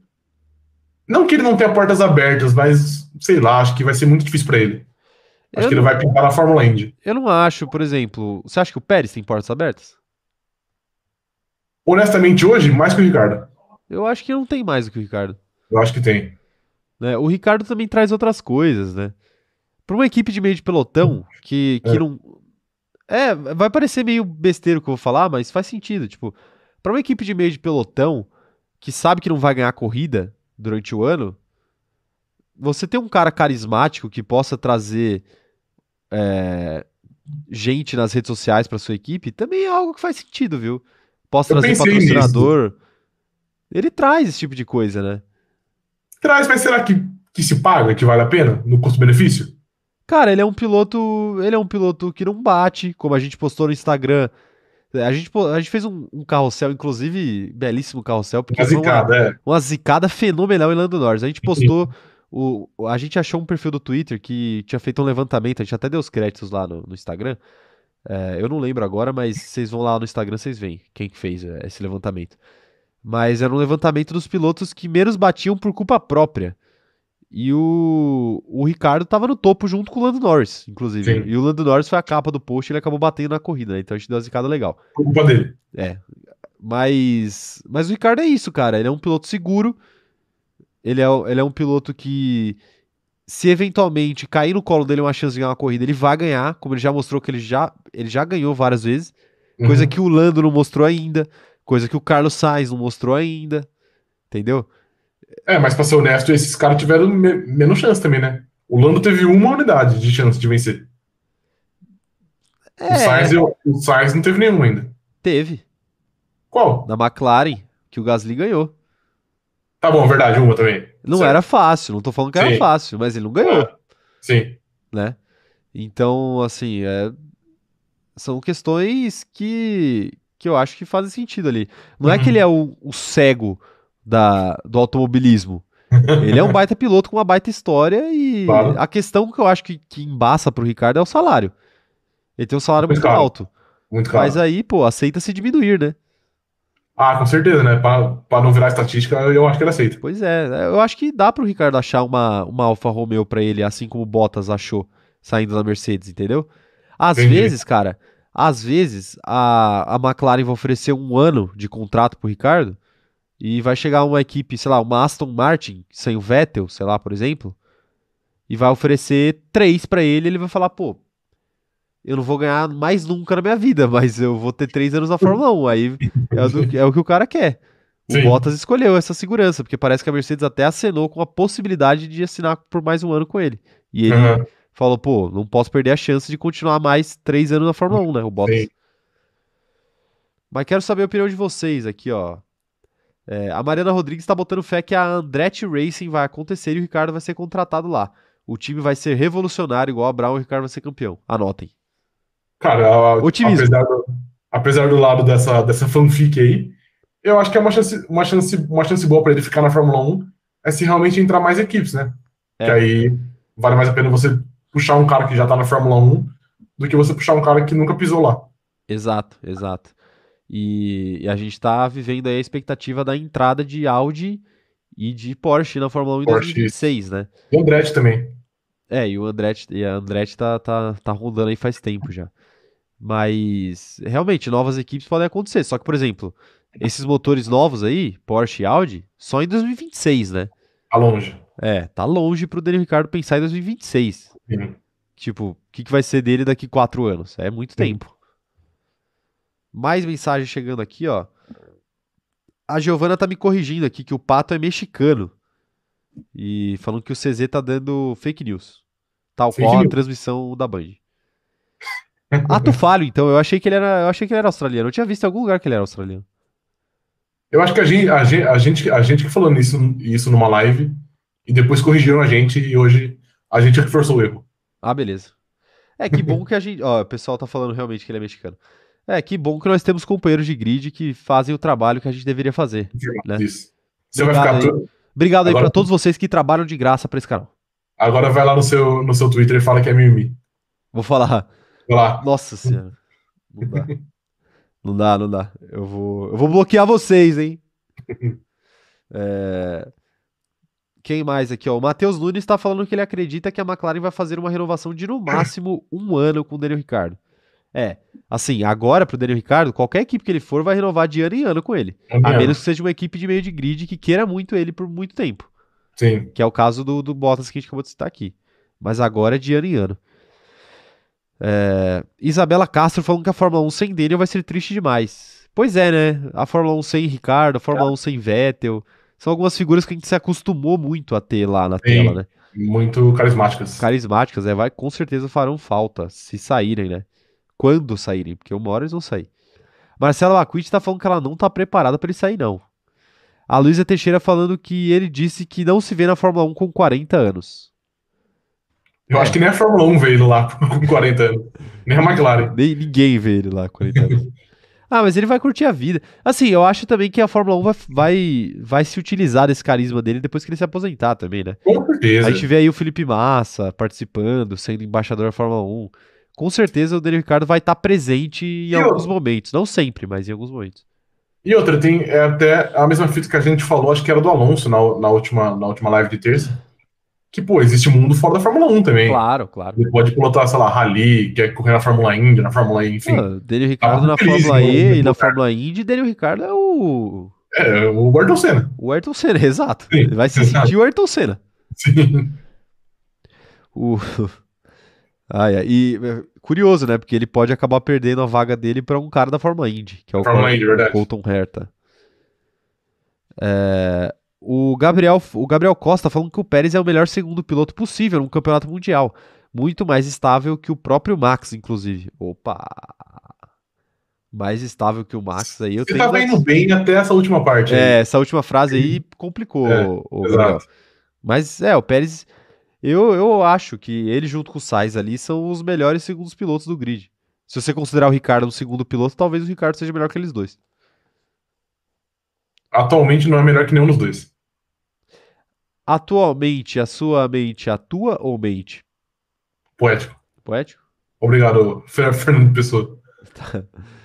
É, O Wellington Santos falando que Daniel Ricardo merecia trabalhar no circo, não na Fórmula 1, porque ele é um verdadeiro palhaço. E tá colocando várias carinhas, carinhas Palavras aqui. fortes. Hã? Palavras fortes. Palavras fortes, palavras fortes. É, A Isaura tá falando que Audi e Porsche ela acha que se juntariam com equipes que já existem, não, é, não, não entrar como equipe. É o que a gente discutiu na live de terça passada, Isaura. Se você, se alguém não viu ainda essa live, corre lá pra ver que tá muito legal. É, A princípio eles entram só pra produzir os motores, né? Mas nada impede que futuramente eles queiram criar equipes. Sim. né? Lógico, a FIA tem que ver com a FIA, né? Antes. Não é só chegar lá e fazer equipe. Mas eu não acho completamente impossível, não, essa possibilidade. É, a Mari Rodrigues está falando que, na verdade, o Piastri é que é australiano. E a gente deve estar confundindo por isso. É verdade. Informação aí, mais uma vez, o nosso companheiro de grid trabalhando pra gente. Maravilhoso. Em breve, pô, é, é por isso que, tipo, agora que a gente pegou Covid, eu vou começar, eu vou começar a entregar as funções aqui, ó. Vou pescar alguém no chat e falar assim, ó, você vai editar os cortes essa semana. Aí pesca outra pessoa, não, você vai administrar o grupo, grupo do Facebook. E em breve a gente não vai fazer mais nada. Que é o sonho. É o sonho de É o todo sonho. brasileiro. Daqui a pouco a gente traz, cada semana a gente traz dois companheiros de grid aqui pra sentar e fazer a live. Melhor ainda. A gente só fica farmando dinheiro. Só isso, só isso que a gente faz. E falando em farmar dinheiro, Valtteri Bottas fez uma doação, uma generosa doação aqui pra esse canal. Ah, o Valtteri Bottas Valtteri aqui. Bottas, isso. E ele doa em reais. Curioso que o cartão de crédito dele passa em real. É que, é, é que, né, ele é um cara muito preparado. Isso. Ele falando o seguinte, ó. é, bati porque a Les Mercedes sauna com o Toto. Eu não entendi aí a frase do Valtteri Bottas. Ele não deve estar familiarizado com a língua portuguesa, É difícil, é difícil. mas ele tá, ele tá aqui falando que ele quer uma sauna com o Toto Wolff.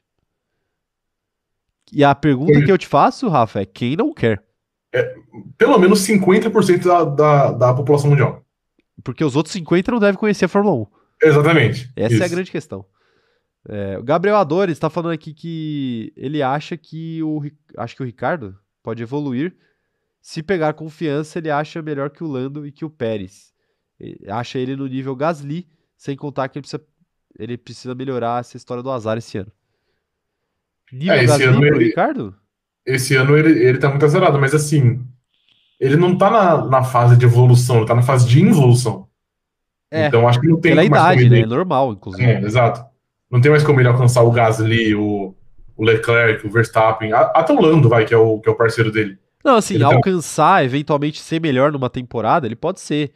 Sim, É, eventualmente até, sei lá, se a McLaren ano que vem renova com ele e chega com um carro pra disputar o título, eventualmente ele pode ganhar do Lando. Ele é um cara mais cascudo, ele é um cara que não ia sentir tanto a questão das vitórias, né, a da briga por vitórias. Uhum. Ele poderia ganhar o campeonato, sem, eu não tenho a menor dúvida disso. É, é diferente de Carlos Sainz e Charles Leclerc, que a gente vê um piloto muito longe do outro. Uhum. É, Ricardo e Lando não estão tão longe um do outro. sim. Mas a tendência a médio e longo prazo, até a curto prazo, se você considerar curto prazo, sei lá, três anos, é que o Ricardo caia de produção e esses caras mais jovens subam de produção. Sim. É normal, é da vida. Walter Bottas tá mandando mais dinheiro aqui, falando: toma aí dinheiro, seus pobres, eu sou rico demais. o Valtteri Bottas já foi, já foi mais humilde, hein? Já foi mais menos. É. Ô, ô Walter Bottas, pô, aí- tá chamando a gente de pobre e deu superchat de dois reais. Ah, pô, aí é um absurdo. Obrigado, mas é brincadeira, viu, Bottas? Muito porque às obrigado. Qualquer dinheiro é bem-vindo. Qualquer participação, na realidade, nesse canal aqui é bem-vinda. A gente fica muito feliz quando vocês participam. Verdade. Seja doando ou não. Sim. Mas você falar aí, do... Não, é que às vezes o Bottas ele tá dando uma quantia muito grande de dinheiro é, finlandês, entendeu? Às vezes ele Ah, deu é. 4, 4 milhões de unidades monetárias de dinheiro de lá, mas aí já custa só 2 reais. Custa só dois reais, exatamente. A gente não sabe, né? Exatamente. Ou às vezes ele tá dando um dinheiro que, que é do orçamento da Alfa Romeo e, e vai acabar prejudicando a equipe futuramente. Possivelmente, é. Eu não sei se vocês sabiam, inclusive, o cronômetro zerado tem mais seguidores no TikTok do que a Alfa Romeo. Informação aí pra vocês. Ou, ou melhor, tinha até a última vez que eu olhei. Agora com, Deve ter ainda. agora com ter. botas TikToker, eu não sei. Aí É, é, vocês realmente, podem é um, fazer, vocês é um podem fazer essa forte. pesquisa aí. o José Etienne tá mandando aqui um superchat pra gente. Muito obrigado, viu, Zé? Posso te chamar de Zé? Manda aí no chat. É, porque você tá sempre por aqui, já fica mais fácil. É, e ele tá falando pra galera deixar o like. Deixa o like, deixa o like nessa live, por favor. Ajuda muito esse canal. Eu vou deixar o like. Você vai, você vai fazer isso p- pelo seu Eu vou. Sim, Que bom, que bom que você, vai, você tá misericordioso hoje. pronto. O Flávio de Sá tá jogando Fórmula 1 2021 em Singapura e ouvindo o cronômetro zerado. Pelo menos algo é bom pra aguentar essa pista. Cara, primeiro, um abraço pro Flávio. Segundo, Sim. não bata, porque é um circuito de rua que tem muito muro. Sim. Evite bater, tá? E terceiro, isso poderia ser permitido durante as corridas de verdade. Tipo assim, o Hamilton ouvindo o cronômetro zerado. Mas como, como que ele ia correr em Singapura ouvindo É. a gente falar mal de Singapura? Porque você sabe que aqui é a pista que a gente mais fala mal, né? Ele ia correr concordando com a gente. Concordando com a gente. Ele ia experimentar o que a gente fala. Entendi, a experiência cronômetro zerado de Singapura. Cara, seria a maior experiência que um podcast brasileiro poderia oferecer pra alguém. Brasileiro Cara, não, acho mundo. Mundial, mundial, mundial. Tipo assim, mundial. a gente falando mal. Nossa, e aquela curva lá, e ele fazendo a curva, assim, caralho, é foda. Tá ligado? Ia ser isso que ia acontecer. Ia ser exatamente isso que ia acontecer. Mas tá aí. Falamos de, de Ricardo. E tem uma pergunta, uma pergunta do Matheus Nunes. Falando aqui sobre potencial de pilotos, tá dentro do assunto que a gente tá conversando aqui. Ele pergunta o seguinte, ó. Vocês acham que Alex Albon pode evoluir ao ponto de alcançar Lando e Gasly? Você acha, Rafa? Acho que não. Eu, Eu- acho que o Gasly não, o Lando talvez. Mas o Lando Mas tá é um mais assim. talvez, é um talvez sendo legal com o Alex Albon. E lógico, levando em conta que ele está com o cabelo vermelho. Obviamente. Não, é porque eu acho que o Lando tá. Eu acho que, tipo, o, o, o Gasly é muito melhor. E o Lando tá muito mais próximo de ser do nível do Gasly do que, do que ser do nível do álbum. Até porque o álbum, Claro, claro. o álbum ficou Eu não um diria que o Gasly é muito melhor, mas eu acho que ele é melhor. Sim. E eu, e eu acho que quando você fica um ano fora, pô, dá uma estragada legal na sua carreira. A gente vê, por exemplo, o Ocon. O Ocon era um cara muito promissor na época de Racing Point. Ele corria até na. Não lembro qual, qual equipe antes dele ir para Racing Point. Ele era muito promissor E e, muito calhou que ele. É, Muito. E calhou que ele ficou um ano fora da Fórmula 1, ele conseguiu voltar. Só que quando ele voltou, ele já não era a mesma coisa. E, tipo assim, só foi um ano. E mesmo assim, um ano já, já, já mudou muito ele. Então É. acho que o fato do álbum ter perdido um ano de Fórmula 1 não, não, não ajuda muito. Mas ele é, um- ele é um piloto ok. Eu acho que ele é um piloto ok. E tem, e tem até aquela frase do Hamilton, né? Que, que até passaram em Drive to Survive, numa coletiva, que ele dá uma alfinetada em pilotos pagantes, né? Que ele fala que, tipo, ah, caras com muito potencial acabam caindo fora, né? E aí ele Aham. meio que se referiu ao Ocon que tava ao lado Sim. dele. E ele deu uma elogiada no Ocon. Uhum. É, é, o Hamilton não é de sair elogiando todo mundo todo dia, né? Então Sim. É algo que, que tem, é um elogio que tem valor de fato. Mas é o que você falou, ele voltou e virou a nossa gloriosa pizza de mussarela. Pizza de mussarela, Que pra quem não lembra, é uma pizza que é boa, mas que ela acaba tirando espaço de outras pizzas mais elaboradas. De coisas melhores. Coisas melhores, como calabresa, por exemplo. Sim. Quem será a próxima pizza de calabresa, do? Você diria que o. Você diria então que o Alex Albon é a, a nova pizza de, cala... de, de mussarela que tá surgindo aí no grid? Não, porque eu acho que ele é mais carismático que o Ocon, velho. O Ocon, ele não faz nada. Ou Ele é, ele é muito pizza de mussarela, É verdade, entendeu? é verdade. O álbum ele é um pouquinho mais, mais ousado. É um cabelo vermelho, entendeu? Ele é o, o Felipe Neto da Fórmula 1. Isso, perfeito. Se eu ganhar a próxima corrida, eu vou pintar meu cabelo da cor que vocês escolherem na caixa de perguntas do Exatamente. meu Instagram. Exatamente. Ele faz o cross media. Sim. É, tá aí, falamos. falamos, falamos aí. Quero saber, quero ver mais o que, que o nosso chat está falando aqui antes, da gente partir para a próxima notícia. É, o Vinícius Pereira falando que o álbum perdeu para o Lawson, que nesse ano ficou fora da Fórmula 1, não merecia nem voltar. O Lawson tá na Fórmula 2, né? Eu acho que ele saiu já na Fórmula 2 também. Ah, não, ele tá ainda. Ele tá ainda. Tá, ele tá. É, ele tá. A Isabela Castro tá falando que o Lando é uma pizza de calabresa. O Lando? É, ela tá pedindo pra gente aguardar. Olha lá, hein, Isabela. A pizza de calabresa é a melhor pizza. Então, pra isso, pra ser considerada uma pizza de calabresa, ele tem que ser campeão mundial. Isso É, pra e mim ele parece tá um- óbvio. E ele tá um pouco longe ainda disso. Tá um pouco, tá um pouco Tá um longe. pouco longe. Talvez ele seja o pepperoni. A pizza de pepperoni, que é. Você, você acha que. Você olha rápido, você acha que é calabresa. Não, isso, isso é Mas o. na é o hora que Danny você vai comer, você vê que não é. Putz, é É o. Danny Ricardo, isso, que é a suposta pizza de calabresa. É a Você mesma acha que é, mas não é, entendeu? É tipo água com gás. Que você pega, você acha que é água sem gás, e aí na hora que você abre faz o tss. Aí você fala, puta, onde eu fui me meter? Sim. É um grande problema, um grande Sim. problema aí da humanidade. Tá aí, tá aí. Vamos pra próxima notícia aqui, é uma notícia interessante, viu? Vamos. Notícia interessante. Sobre Mercedes. Mercedes pode descartar o conceito do Zero Pod após o GP da Espanha. Prova em Barcelona será importante porque a equipe alemã participou da pré-temporada na Espanha com o modelo mais tradicional de sidepod. Pois é, vamos dar um contexto aí para quem não lembra. A gente teve duas semanas de pré-temporada. Na primeira semana de pré-temporada, a Mercedes testou um carro mais tradicional, mais parecido com o que é hoje o carro da Red Bull. Uhum. E na segunda semana da temporada, a Mercedes. Nossa, refluxo aqui, tá? E na segunda semana da pré-temporada, a Mercedes optou por testar algo diferente. Ou seja, esse formato sem os side pods ali do lado, ou com os side pods reduzidos, né? Sim. E foi isso que acabou acontecendo, foi isso que eles acabaram adotando para a temporada, mas como tá demorando para dar certo, eles podem voltar atrás e e voltar a usar aquela opção, a primeira opção apresentada. Sim. Você acha que seria uma tragédia muito grande eles terem que voltar atrás?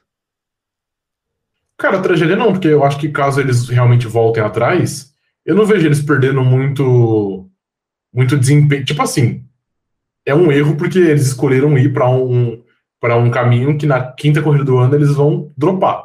Isso é uma merda. Mas assim, não acho que em questão de desempenho eles vão perder muito desempenho. Eu acho que caso eles voltem para aquele modelo antigo, eles vão ficar mais ou menos onde estão, que é melhor que o resto que o resto do grid do meio do, do meio do pelotão e pior que Red Bull e, Merce- e Red Bull e Ferrari. Então, eu acho que é um, pô, é uma merda porque você perdeu cinco corridas com um carro de um jeito e agora você vai para um, um caminho totalmente diferente. Mas também não acho que é uma tragédia tão grande assim, não. É, assim, eu acho que é uma, eu acho que é um golpe maior na moral do que Isso. em desempenho de carro. Uhum. Porque, assim, a Mercedes estava na dela de tentar fazer algo diferente para tentar ser o, ser o, o carro muito melhor da categoria, como a Brown GP foi naquela mudança de regulamento de 2009, 2008. Sim. É, eles tentaram. Agora, se deu errado eles tiverem que voltar atrás, é o que você falou. Dificilmente eles vão cair muito no grid. Sim. Né? Mas não sei, vamos ver. A, ques- a questão pra mim é que eles seguem com esse discurso muito padrão de esse carro tem ritmo, a gente tem que buscar, esse carro tem ritmo, a gente tem que buscar. Então, você acha, você acha também que existe uma possibilidade deles largarem o side o, o Zero Pod pra essa temporada e voltar com ele ano que vem? Ou se eles, se eles eventualmente largarem, é largar pra sempre e aí um abraço. Eu acho que caso eles larguem, eu acho que vai ser para sempre, porque, para mim, pelo menos, se você tem esse projeto na mão e você descarta ele, ele totalmente, de duas uma, ou você chegou no teto dele e ele não pode melhorar mais que isso, ou ele tem um, um grande problema e você não sabe resolver, Sim. que é um outro problema também. Então, eu acho que caso eles realmente dropem, honestamente, eu acho, eu acho difícil que eles dropem. Eu acho que eles vão, que eles vão seguir esse modelo até o fim. eu também acho. Mas caso eventualmente eles venham a, a dropar esse conceito, eu acho que, que nunca mais volta, não. Pelo menos não, não num futuro próximo, sei lá.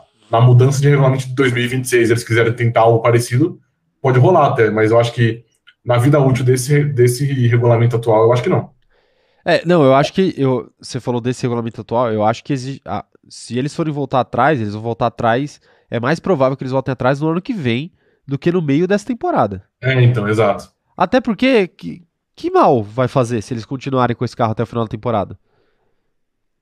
Eles vão ficar terceiro. O campeonato já foi meio que pelo ralo ali, a menos que Sim. eles consigam fazer algo inacreditável, Uhum, né? Isso sem contar que os outros carros ainda vão melhorar também, né? Obviamente.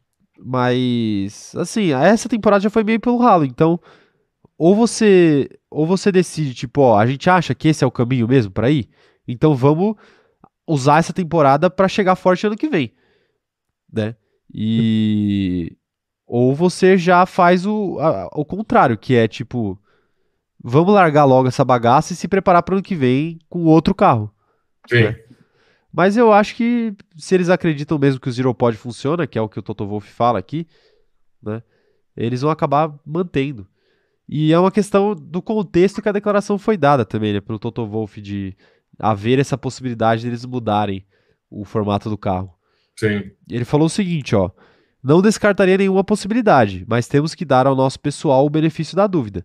Eles produziram grandes carros nos anos anteriores e acreditamos que essa é a rota a ser seguida. Barcelona definitivamente será um ponto em que poderemos avaliar com o que vimos em fevereiro, acumulando mais dados. Eu admito que fico irritado ao dizer a mesma coisa sobre acumular dados e fazer testes, mas estamos falando de física. Eu, sa- eu, eu li essa, essa parte final porque eu sabia que você ia dar risada dessa história de acumular dados, né? Pô, os caras estão construindo um TCC gigantesco, velho. Não tem como. É, TC, é, É dado eles estão acumulando, ponto É não, né? dado. Sim, é verdade. Ponto eles não estão acumulando. Mas, cara, só, só por essa declaração dele, você vê que, tipo, a chance deles droparem esse carro do, do Zero Pod aí e voltar pro, pro modelo anterior é, é muito, é, é mínima. Não vale a pena. Então, vai ser isso aí. Pra quem torce, torce pra Mercedes, vai ter que vai ter que sofrer um pouquinho esse ano aí. E assim, também nem é um sofrimento tão grande, porque vai, vai ficar suave ali no- na, na terceira posição. E talvez até. Ganha tendo- corrida, né? Não, e talvez até tendo o benefício de quando chegar, sei lá, em outubro, de começar a pensar em 2023. E talvez Mercedes e Red Bull e Ferrari não. Porque se tiver numa briga muito ferrenha, você não pode abrir mão da briga. Sim. A Mercedes talvez em, outubro, em setembro, já esteja com a vida meio que resolvida. E agora sim, a grande questão é tomar cuidado para não virar nova Ferrari, né? Vamos pensar no ano que vem, e aí ano que vem a gente pensa no ano que vem, e no outro Sim. ano a gente pensa no ano que vem. Até mudar o regulamento. Até, até cair um raio e acertar o carro. Sim. Mas eu quero saber a opinião de vocês aí. Se vocês fossem o Toto Wolff, vocês é, sairiam do conceito de Zero Pod para um conceito mais tradicional que a gente tem visto essa temporada? Quero saber, quero saber a opinião dos nossos companheiros de grid. É o seguinte, ó. O, o Anderson Conceição tá, tá perguntando aqui se ele foi o único que ficou iludido com o P1 do George no Treino Livre 2 do GP de Miami. Cara, não. Eu não fiquei. Eu achei. Eu achei que eu achei que a Mercedes ia ser muito melhor do que ela realmente foi. Eu não, sabia? É, mas é porque eu não vi nenhum, nenhum treino livre, então eu não tinha. Eu, eu, eu não sabia o que tava rolando. É, a gente viu os resultados só. Mas Sim. assim, é normal você ter essa alternância em treinos livres, né? Não, eu, eu, tipo, eu não achava que, ó, que a Mercedes ia chegar lá e ia ganhar a corrida. Não, Mas eu claro achei que ia estar um, pouco- um pouco mais próximo. É, isso era uma possibilidade. Mas assim, é, ficou muito longe dos quatro primeiros Sim. carros, né? Ficou na Uhum. mesma, mesma de sempre. Ficou. Não conseguia passar nem o Bottas, né, na realidade. Pois é. Conseguiu só por causa do safety car. E porque o Bottas bateu. É, exato. É, Quero ver mais gente aqui, ó, mandando mensagem. A Fernanda Costa tá falando aqui que tem que tentar. Os testes com o carro A deu certo, vai que vem um pódio. O carro A, acho que ela se refere ao carro tradicional. É, anterior. É, Ah, cara, mas não é que sei. eles Eu acho que, testaram em Barcelona, né? acho que. Eu acho que foi, é. Acho que foi. Não, não, foi, eu tô afirmando. Ah, ok, desculpa então. Mas. Cara, eu acho. Pô, não sei, eu acho que é uma mudança muito drástica pra você tomar na prime... no primeiro quarto do campeonato ainda. É, Não sei se, não sei se vale a pena. e outra, eles não trouxeram nenhuma atualização, assim, considerável pro carro, né? Sim. Eles estão guardando essa, essa cartada ainda. Faz tempo, inclusive, né? É. Eles iam. Falou que ia, que, ia, que ia aparecer em Imola e não teve. É. Aí ser em Miami não teve também. Exato. Então, É. assim. Calma também, né? Não dá pra descartar o conceito do carro sem antes nem tentar atualizar ele. Sim. Porque era óbvio que ele não ia estar pronto de primeira. Era um conceito muito disruptivo pra ficar na palavra de startup. Sim. De startu, startupeiro. É, o Magno tá falando aqui, ó. Até que ponto a volta do sidepod tradicional afeta o teto de gastos? E até que ponto uma mudança total de sidepod é permitida? Des- desacreditado nessa mudança. Até pode ser um atestado de fracasso. Cara, quanto, quanto isso ia, ia custar no balanço financeiro, eu acho que não dá pra gente ter uma noção. Eu acho que Mas- financeiramente eu não, eu não acho que faria tanta diferença assim. Uhum. Assim, gente, lembrando, eu não, eu não tenho o conhecimento necessário para dar certeza aqui para vocês. Eu vou falar o que eu imagino que possa ser. Porque a questão do, do sidepod ali é uma construção mais aerodinâmica, que eles iam mudar os componentes do carro de lugar, né? Sim. Então eu acho que não, não careceria de nenhum investimento muito grande para você voltar atrás. Uhum. Mas assim, novamente, eu não entendo de engenharia o suficiente para garantir para vocês aqui que isso que eu tô falando é a verdade absoluta. É, agora, quanto à questão do regulamento, eu acho que não teria nenhum problema, não. É, eu também acho que não. Mas tan- Tanto, ah, tanto não teria nenhum problema que se tivesse, ele não estaria falando isso publicamente, né? É, exatamente. Abrindo esse, esse, essa possibilidade de voltar atrás publicamente, se, se o regulamento não permitisse, né? Ele com certeza já, já deve ter checado isso. É, quero Ela ver mais mensagens também, né? Quê? Era, era só o que faltava também, né? Só a, faltava. solução, a solução do sonho dos caras é um bagulho proibido no, pelo regulamento. Pois é, pois é.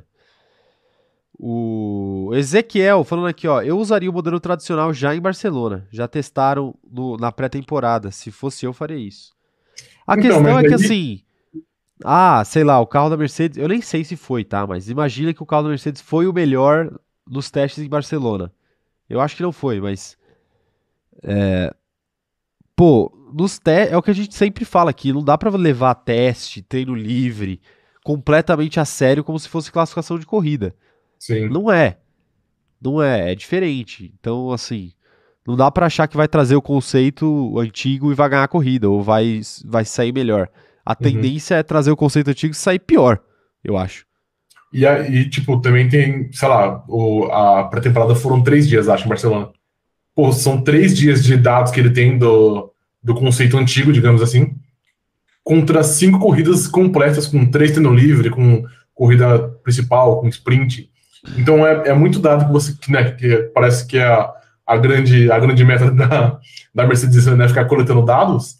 Se eles mudarem totalmente esse caminho, eles vão ter que começar um carro do zero na sexta corrida. Enquanto o geral já tá com o carro em andamento, o carro melhorando, o carro com um pack de upgrade. Então, não sei, eu acho que é, é ir para um lado que não vale muito a pena, tipo, não tem nenhum, nenhum benefício que eles possam que eles possam ganhar aí no, fazendo isso. Pois é, pois é. É, Fora a questão da moral que a gente já, já abordou antes. Que é um grande golpe. Seria um golpe, seria um golpe. E geraria muitos questionamentos, né, também. Uhum. O Zé Etienne tá falando aqui, ó. Ele, ele falou que pode chamar ele de Zé, então agora, agora é Zé. Zé. Entendi. Sim.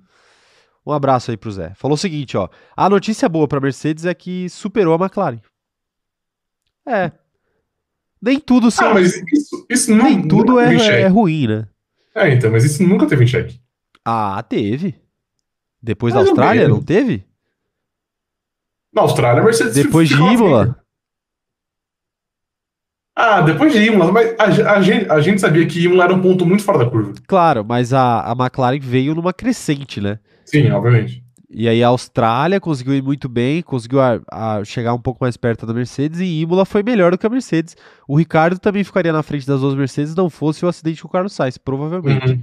Sim. Então acho que em algum momento, não que a gente tenha acreditado que fosse acontecer, mas a gente pelo menos falou, ó, é bom ficar de olho nessa brincadeira Aham. aqui, né? Mas, enfim, a, a McLaren na a McLaren em Miami não foi lá essas coisas mesmo. Tenebrosa.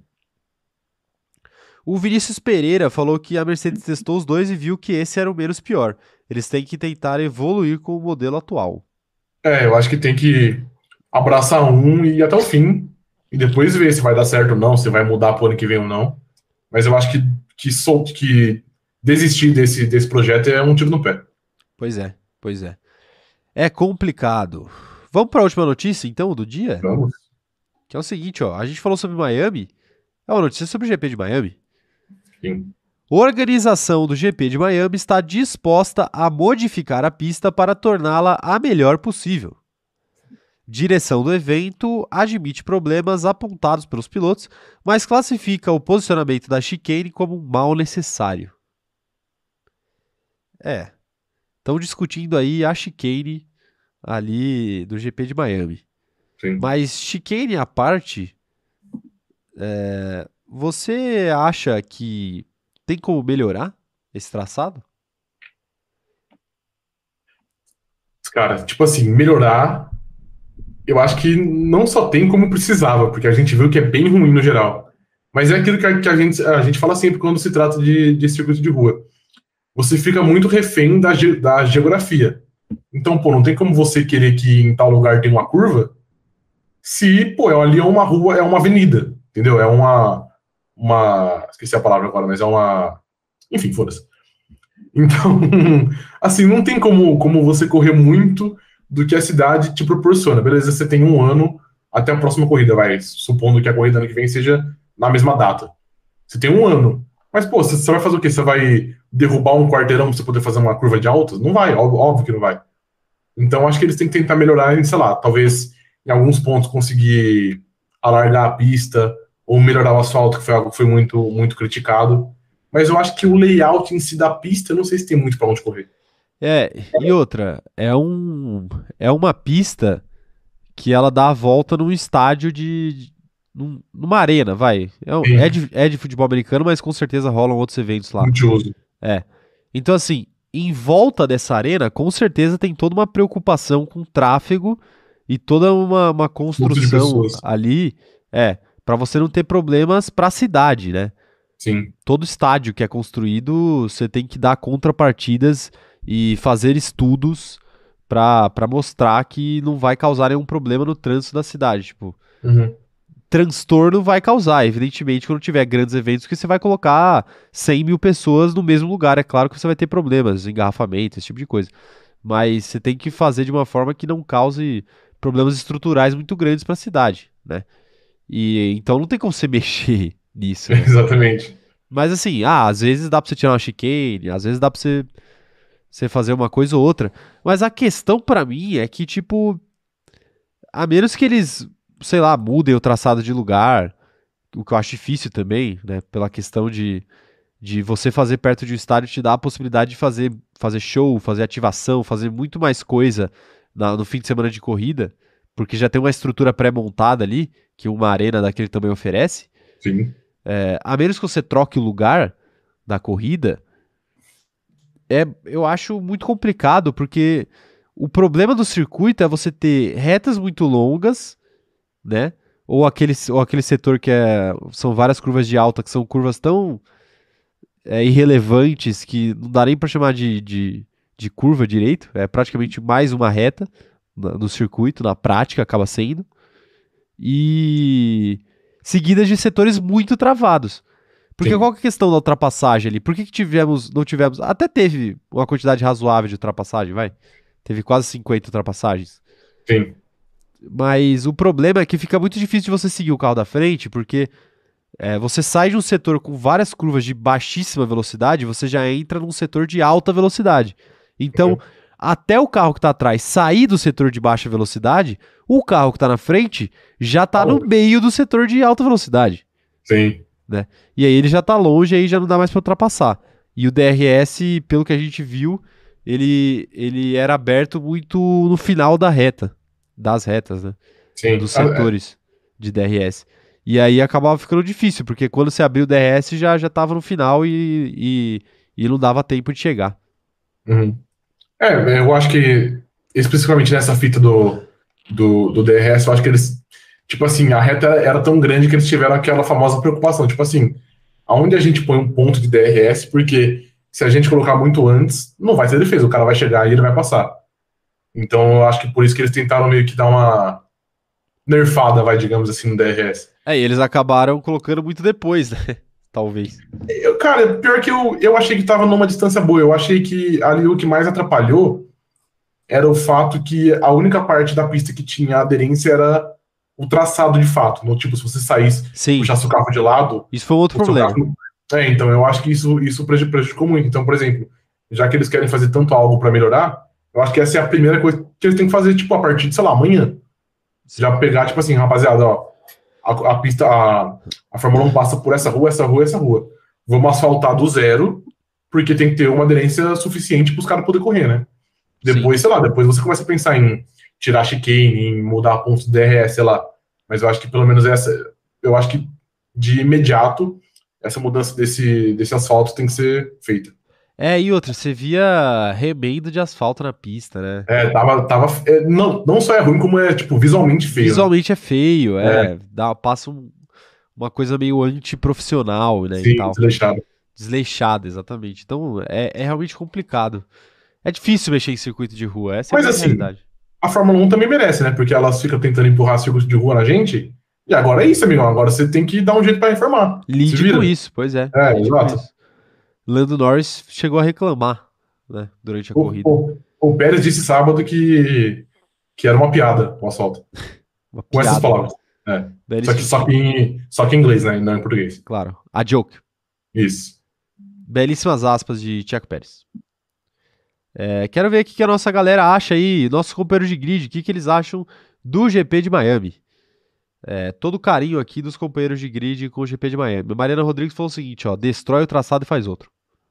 É uma, é uma possibilidade. Boa, belíssima alternativa.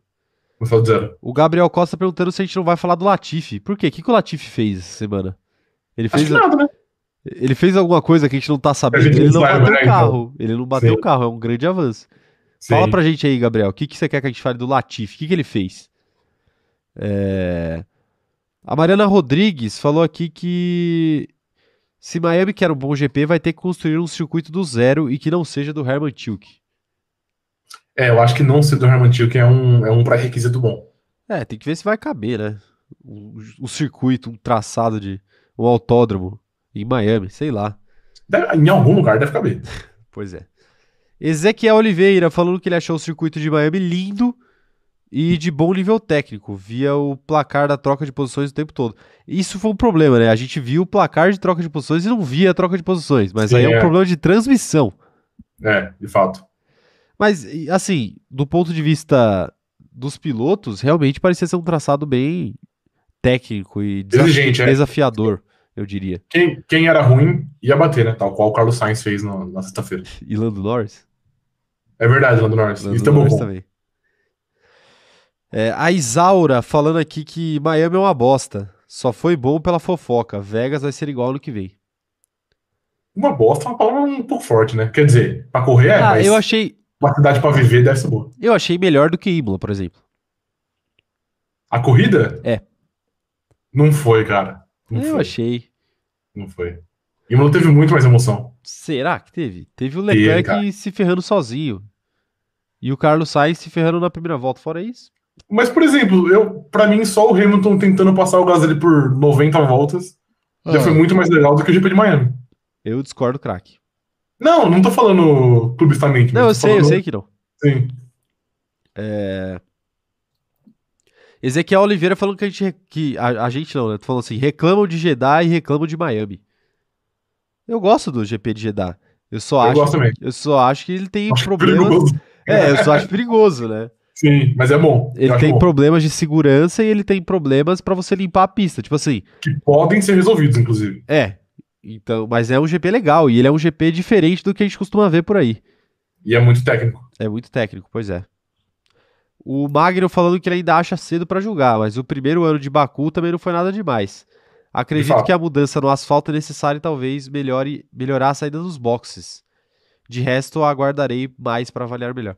É um caos ali a saída do box, né? Mas às vezes é, tem- é bom, não é? Que seja um caos. E assim, não tem muito também o que fazer, porque uma hora vai ter que sair, vai, e, e sai bem na curva. Eu acho que não tem muito como mudar isso. Teria que mudar a posição dos boxes, né? Pra mudar. É, possivelmente isso. Faz o circuito ao contrário. Talvez fosse melhor. Pois é. É, quero saber aqui, ó, quem mais tá mandando mensagem? Ó, a Mariana Rodrigues falando que o Ricardo comparou o asfalto de Miami com o terreno da fazenda dele. Virou várzea, né? Virou, não, virou bagunça. Virou bagunça. Quem mais? Quem mais? O. Tá mandando mensagem. A Isabela Cassa falando que o Latifi vai ser demitido. Aí eu não tô sabendo, não, hein? Mas já tá fazendo hora extra, né? Jamais. Respeito o Gold. Aí a Mariana Rodrigues tá falando aqui que rumores dizem que a Williams estaria pensando em substituir o Latifi ainda esse ano. Pô, Ainda esse ano? aí acho difícil, acho difícil. Eles renovaram no final do ano passado com o cara. Aí é um Nossa, atestado de incompetência que, pelo amor de Deus, né? Muito grande, sim, não, muito grande. Você mandar o cara embora é um atestado de incompetência impressionante. Incompetência dele, inclusive, né? Do próprio Latifi. Ah, mas é mais da Williams, pô. O não, obviamente, obviamente. O Latifi não pediu pra ser contratado, né? Eles Sim. contrataram porque eles quiseram. E renovaram também. E renovaram porque é. É. Então, assim, complicado, né? E assim, pra por quem também? É, é. O Piastre, pô. Nossa, mas é pôr o moleque numa fogueira tão desnecessária. Será que é fogueira? Será que Cara. qualquer coisa que ele fizer não vai ser automaticamente melhor do que o Latifi? Mas e se, e se ele render menos? E se, e se ele bater mais? Ele não vai bater mais. Cara. Eu olha, cravo aqui não, que ele não vai bater mais. Eu cravo. Eu acho, eu acho difícil, eu acho difícil. Eu cravo aqui que ele tá não vai bater mais e eu acho que num dia inspirado ele tinha chance até de andar na frente do álbum. Ok, não, eu acho válido também. Não, eu, não tô. Mas claro, ele não pode ser um grande eu não flop também. questionando, eu não tô questionando que o Piastri, se o Piastri é melhor que o Latifi. Claro. Porque obviamente ele é. Mas não sei, eu acho que é por ele numa, numa panela de pressão muito grande. Então, por exemplo, o Russell já teve momentos que ele bateu bastante, né, na Williams. E ainda assim ele era um bom piloto. Obviamente, Considerado mas, um bom piloto. mas, mas então, mas ele- a pressão dele era muito baixa, velho.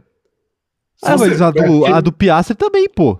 Ele vai chegar numa equipe que que não briga por nada. Então, mas eu acho que o fato de você tirar, você roubar, vai, digamos assim, entre aspas, roubar o lugar de outro piloto no meio do ano é uma merda, entendeu? Roubar não, o Latifi entregou. Não, roubar, entre muitas aspas. Sim, sim. Mas, cara, a Williams é hoje o pior carro do grid. Não sei se a expectativa seria tão grande assim. É claro que o pior carro do grid ano passado e o pior carro do grid esse ano, existe uma diferença brutal Sim. de distância para os carros seguintes. Mas hoje a, a Williams é de longe o pior carro do grid. De longe não, É. vai. Não tá tão longe da Aston- Aston Martin. É, então Aston Martin faz força também. Mas é o pior carro do grid. Não, ok, beleza. Eu, eu, eu tenho um poder de convencimento muito grande. Convenci você. Você tem, cara, você é um argumentador muito bom. Claro, perfeitamente. Diferente, é, assim como o Latifi que convenceu a galera da Williams a renovar o contrato dele. Eu já falei que a, que a pessoa que melhor argumenta na Fórmula 1 era o Cyril Abtebu. Ele enganou diversos pilotos ali. Inclusive, é, Diversos, Ricciardo. inclusive Daniel Ricciardo. Pois é. Se Daniel Ricciardo vai sair da Fórmula 1 hoje, hoje não, esse ano, Cyril Abtebu tem culpa no cartão. Tem culpa, tem culpa. Tem Mas culpa, aí. Daniel Ricardo pelo menos fez ele fazer uma tatuagem. Eu não sei. Eu não sei. Então, aí vai do Daniel Ricardo. Ok, Ele, um dia a gente pergunta pra ele. sim. É, O Ezequiel tá falando aqui que o De Vries merecia o lugar do Latifi, mega piloto campeão da GP2 da Fórmula E. O, Eu La... acho que deve- o De Vries já ganhou bastante coisa, né? Só não ganhou uma oportunidade na Fórmula 1. uma vaga na Fórmula 1, é. E eu acho que ele, que ele perdeu, perdeu o barco já. Acho que Ah. não pisa mais, não. Descartar eu não descarto, mas é realmente, tem gente na fila antes que ele, tipo o Piastri. Sim. Uhum. Entre ele e o Piastri, eu não tenho dúvida que eles escolheriam o Piastri. Qualquer um escolheria. Inclusive até a mãe do Nick De Vries. Será? Isso, tenho certeza. Tem certeza? Toto certeza. Wolff escolheria? Piastri?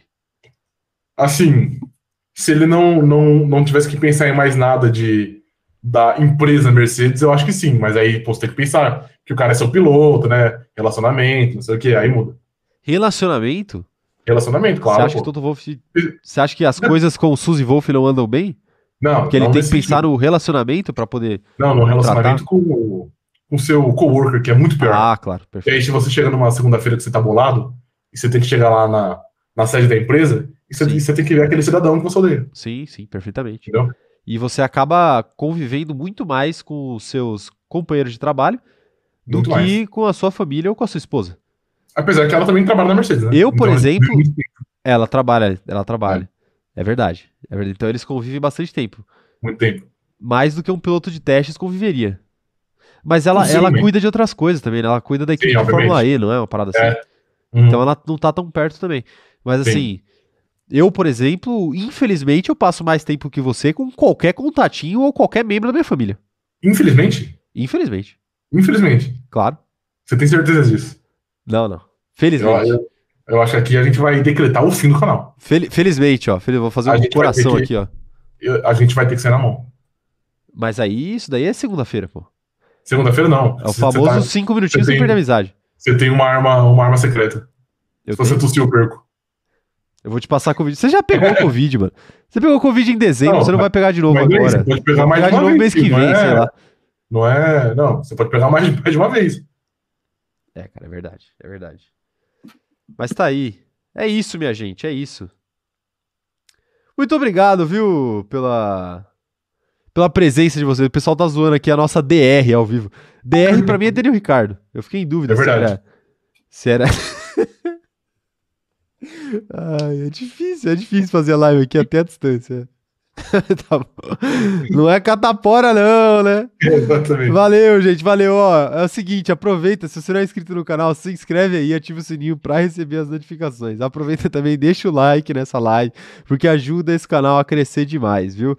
É, Deixa seu comentário também depois que essa live acabar, porque o seu comentário também auxilia esse canal a chegar em mais pessoas. E se você tá ouvindo ela depois que ela aconteceu, aí que a gente quer saber sua opinião mesmo.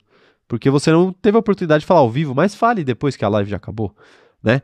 Deixe sua opinião aí, fale se você gostou da live, se você não gostou, se esse formato à distância, que em breve voltaremos ao normal, mas se esse formato à distância teve algum problema, deixa aí a sua contribuição para o canal Cronômetro Zerado. É, aproveita, segue a gente também nas nossas outras redes sociais, arroba cronômetro zerado lá no Instagram e no TikTok, e arroba cronômetro zero, a palavra zero escrita por extenso, no Twitter, tá bom? E segue também eu e o Rafa nas nossas redes sociais pessoais, arroba Rafa Gustavo Underline e arroba o Caio Diniz. Estamos no Twitter, estamos no Instagram e eu também estou na Twitch. É isso. É, aproveitem também e entrem no nosso grupo do Facebook, o link está na descrição desse vídeo aqui. E se você estiver ouvindo pelo Spotify, não se esquece de deixar cinco estrelas pra gente aí, pra gente conseguir mais avaliações positivas e chegar mais longe na vida. Perfeitamente? vida? Na vida. Ok. É isso. Perfeitamente. Muito obrigado, gente. Valeu, até a próxima. Eu espero que presencialmente, mas não dá pra garantir. E tchau, tchau.